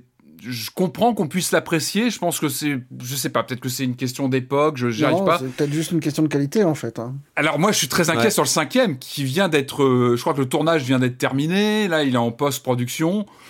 On va voir. Moi, je, je- je- espérons. Et c'est dommage pour le quatrième parce que le, le début est prometteur en fait, c'est ça qui est embêtant. Mais comme, comme le 2, je trouve qu'il a, il, il, il, il, il- il a, il a les, les défauts du 2 en x10 un petit peu, je trouve. C'est-à-dire que le CGI. début, je l'aime bien. Il y a moins de CGI dans le deuxième, hein, quand même. il, y a, il y a moins de Ouais, 3D. c'est Mais- non, mais le deuxième, il y a un côté comédie. Puis bon, c'est un film typiquement du milieu des Le années deux, 80. j'adore. Moi, j'aime beaucoup la musique du deuxième. Enfin, Bah, moi, c'est c'est c'est le, le indie de mon enfance. Hein, Ouais, bah deuxième. pareil, on l'a Ouais. tellement, il était tellement populaire le deuxième, il y a eu les jeux vidéo, etc. tirés de celui-là. Quatrième, j'y arrive pas. J'essaye à chaque fois, je, je voilà. Corentin. Alors, c'est une énorme coïncidence que tu parles d'Indiana Jones. Je vais y revenir dans deux secondes. Alors, je suis allé voir au cinéma Everything Everywhere All at Once, euh, qui est donc euh, le, le gros, euh, on va dire, petit phénomène euh, estival en France, même s'il est sorti avant, euh, je crois bien, aux États-Unis. Ouais. Il avait déjà eu son succès aux États-Unis. Il a mis un petit peu de temps à arriver en France, mais il a, il a fait parler de lui en France là cet été. Donc c'est un film des Daniels dont j'avais déjà parlé euh, pour euh, Swiss Army Man. Donc ce film Ah, le où un mec cadavre. un cadavre sur la plage ouais, et euh, s'en sert pour tout et n'importe quoi et qui est une espèce d'allégo- d'allégorie de la vie. Et donc là, c'est un film qui est, qui est c'est leur deuxième film à eux deux. Il y en a un des deux, je crois, qui a fait, un- qui a fait d'autres choses entre temps. et c'est avec Michel Yeo qui est donc qui est au rôle principal. On l'avait déjà vu dans Tigre et Dragon et qui joue donc une mère de famille euh, d'origine asiatique américaine, enfin euh, qui, qui gère une laverie euh, aux États-Unis et qui va se retrouver embarqué dans une histoire incroyable de de, de monde parallèle euh, à base de potentialité euh, où on, quand on fait des, des actions cheloues, on peut se transvaser dans un monde parallèle et récupérer les capacités qu'a notre double de ce monde parallèle. Donc si par exemple notre hein, c'est- Ouais, c'est du multivers. euh, Donc, si notre double parallèle est, champ et, et- et acteur de, de films de kung-fu, bah hop, d'un seul coup, on devient maître kung-fu. Et ça part dans tous les sens. Euh, mais dans, quand même, enfin, dans le chaos, il y a un ordre qui se met en place et, euh, et- et c'est assez chouette. C'est un, c'est un film qui est très, très, très généreux, dans, dans- notamment de, sur tout le visuel qu'il offre. Euh, on voit plein de trucs, c'est c'est- c'est plein de vêtements colorés, c'est débile aussi. Il y a, le, le film nous surprend jusqu'au bout. Et alors, au niveau du casting, donc il y a euh, Ah, mais Michel oui, je- donc, j'avais euh, pas vu le lien. bah voilà, Mais voilà, attends, attends, attends, attends, attends, attends, attends, attends, tais-toi, parce que alors moi ça a été la surprise, moi ça a été la surprise. Donc, euh, donc le mari de Michel Yeo dans le film, Pas de spoil, hein, c'est euh, hein, spoil, c'est hein. Yu, c'est Kei Yu Kwan, donc Ah qui oui. est un, qui est son mari, euh, qui a, qui a, qui a, qui a la Ah, mais oui, dans le mais film. oui. Et attendez, voilà. Alors, je suis, alors maintenant. Fast forward, je vais à Londres pour des vacances. La reine est morte, c'est pas de chance, donc je me mange les trucs comme ça. On, je suis à l'hôtel, je regarde la télé. Rediffusion, je vous le donne en mille. Patrick, de quel film? Temple of Doom. Temple of Bah Doom. Alors moi, par curiosité, je fais tiens, mais il devient quoi 2001 en fait? Qu'est-ce qui, qu'est-ce qui devient? Est-ce que- Qu'est-ce qui devient 2001 en fait? Et, et alors moi, j'avais un peu peur qu'il ait un destin à la euh, Macaulay Culkin, tu vois, qu'il ait sombré dans la drogue euh, avant peut-être un arc de rédemption, je sais pas quoi. Je, je regarde sur Wikipédia. Bah c'est le mari de c'est le mari de Michel Yeo dans Everything Everywhere All at super, en Once, plus. juste 50 juste 40 ans plus tard et qui est super. Il a un rôle un peu à la Jackie Chan en fait dans le il a il a ce côté un peu je fais du combat mais en même temps je suis je suis un peu foufou, un peu Attends, foutraque. tu veux dire qu'il a plus 11 ans Un peu très aujourd'hui, drôle. c'est ça? Il a plus 11 ans en fait, c'est ça Il a plus Ouais, 11 on est ans. Mais du coup, putain, c'est 2001, il est dans le film, incroyable, c'est fou. Il y a des rumeurs, Euh, bref, je sais qu'il y a des rumeurs qui pourraient peut-être être dans le prochain, dans le 5. C'est une rumeur, on sait pas trop. Ah, il était, bah, tu ce sais, à la, la fameuse Ah, réunion euh, Disney euh, là, de présentation. Et, et il, a, il a une gueule très sympathique, il est, il est vraiment super sympa dans le film. Film. De toute façon, tout le monde est vraiment sympathique dans ce film. Bon, les deux Et, sont euh, super, et- il y a aussi, et il y a aussi Jamie Lee Curtis dans le film, complètement Oui. transformée, grimée en une incroyable inspectrice ventripotente du fisc américain. Mais vraiment, elle a, Méchante comme elle a tout. pris Non, cher. super, ouais. Ouais, méchante comme tout. Bref, je recommande, c'est vraiment débile, c'est peut-être un peu trop généreux pour son propre bien, mais franchement, on passe pas un mauvais moment. Euh, je, vous, je vous recommande. Everything, Everywhere, All at Once. Marius. Euh, ouais, non mais c'est une très bonne reco. C'est vrai que c'était très cool ce film. Peut-être un peu long, mais euh, mais c'est une bonne surprise. Euh, moi, je vous recommande Cher tendre, une série qui arrive bah, là, je pense, aujourd'hui, Mm. demain ou bientôt sur France TV slash, qui est qui est très courte. C'est euh, 10 épisodes de 30 minutes sur sur une gamine qui est intersexe. Euh, c'est à la fois une série à sujet dans le sens où bah, c'est très didactique, très euh, pas professoral parce que c'est super fun. On passe la moitié de son temps à être, mort de rire devant des, vannes d'ados qui sont super violentes. Enfin, c'est, très très très très très vif, très dynamique, très. euh, mais ça, ça apprend plein de choses et c'est bon Dieu d'émouvant. C'est vraiment une très belle série. Ok. C'est vrai que tu me, j'ai regardé le début et euh, j'ai trop envie. Ah non, c'est vraiment euh, une très très belle non. série. Euh, par ailleurs, euh, sur euh, une de tes recos précédentes, j'ai commencé Mo, euh, disponible sur Netflix, et c'est super. C'est euh, c'est vraiment, euh, c'est vraiment très bien. C'est vraiment un cran au-dessus.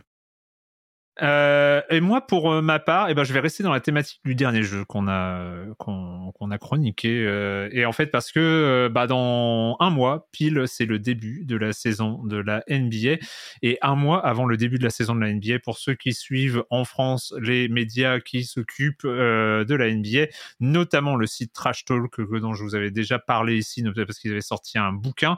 Et en fait, chaque année, le site Trash Talk et la chaîne YouTube Trash Talk, ils commencent une série qui s'appelle 30 previews en 30 jours. Et donc, en fait, chaque jour à midi, il y a euh, une heure de vidéo sur une équipe dans la saison à venir, avec les transferts, avec les enjeux de cette équipe, etc.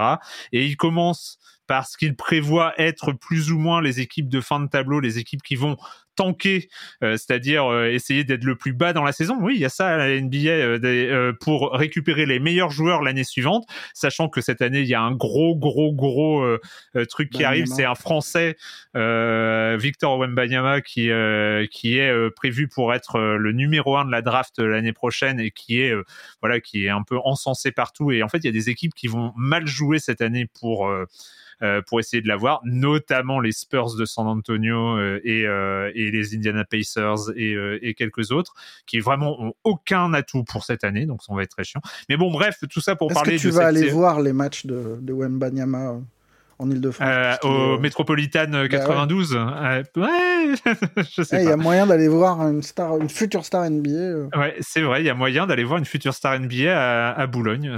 Et donc, bref, c'est 30 previews en 30 jours. Voilà, c'est toujours un rendez-vous. C'est assez fou. Euh, Bastien et Alex, donc de, de Trash Talk, euh, qui, euh, qui causent avec, euh, avec vraiment leur expertise et leur érudition euh, de, de, de, toute cette, de tout cet univers-là. Et, de, euh, et en plus, bon, les vidéos sont chapitrées, donc ça dure une heure à chaque fois. T'es pas. T'es pas obligé de passer une heure par jour euh, à regarder, mais moi je les regarde toutes. Pas un peu long, une heure sur les Pistons ou... euh, Bah les premières, ouais, ouais, les premières. Après, il y a ce, ce, ce, ce- ce suspense de l'ordre des vidéos, l'ordre des équipes. Euh, donc là, pour l'instant, la première c'était les Spurs. Après, il y a eu les Pistons, il y a eu les Pacers, et je ne sais pas quelle la, la quatrième doit sortir. euh. Ouais, de-. Ouais, les Kings. Je pense que c'est des bons. euh, Mais où seront les Wolves euh, cette année Bah non, ils euh, sont plus hauts là. ah Bah voilà, ils vont être plus hauts. Mais bon, bref. Ah oui, j'avais parlé que j'allais ouvrir un, un fil de discussion sur NBA 2K qui permettrait de parler de la NBA. Je vais faire ça sur le Discord, tiens, pour, ceux pour ceux Ah qui. Non, fais pas ça, fais pas ça. Donc il nous faut un fil, il nous faut un fil NBA 2K, un fil Splatoon. Qu'est-ce qu'il il y a d'autres fils? Vous voulez commander des fils, euh, les amis? Monkey Island, il va se faire aussi, je pense. Chers amis, sur ce, comme d'habitude, on se retrouve euh, très vite. Je rappelle qu'il y a un épisode d'entretien qui arrive mardi, mais nous, on se retrouve euh, la semaine prochaine pour parler de jeux vidéo sur libération.fr et sur les internets. Ciao. Ciao. Bye. Oh.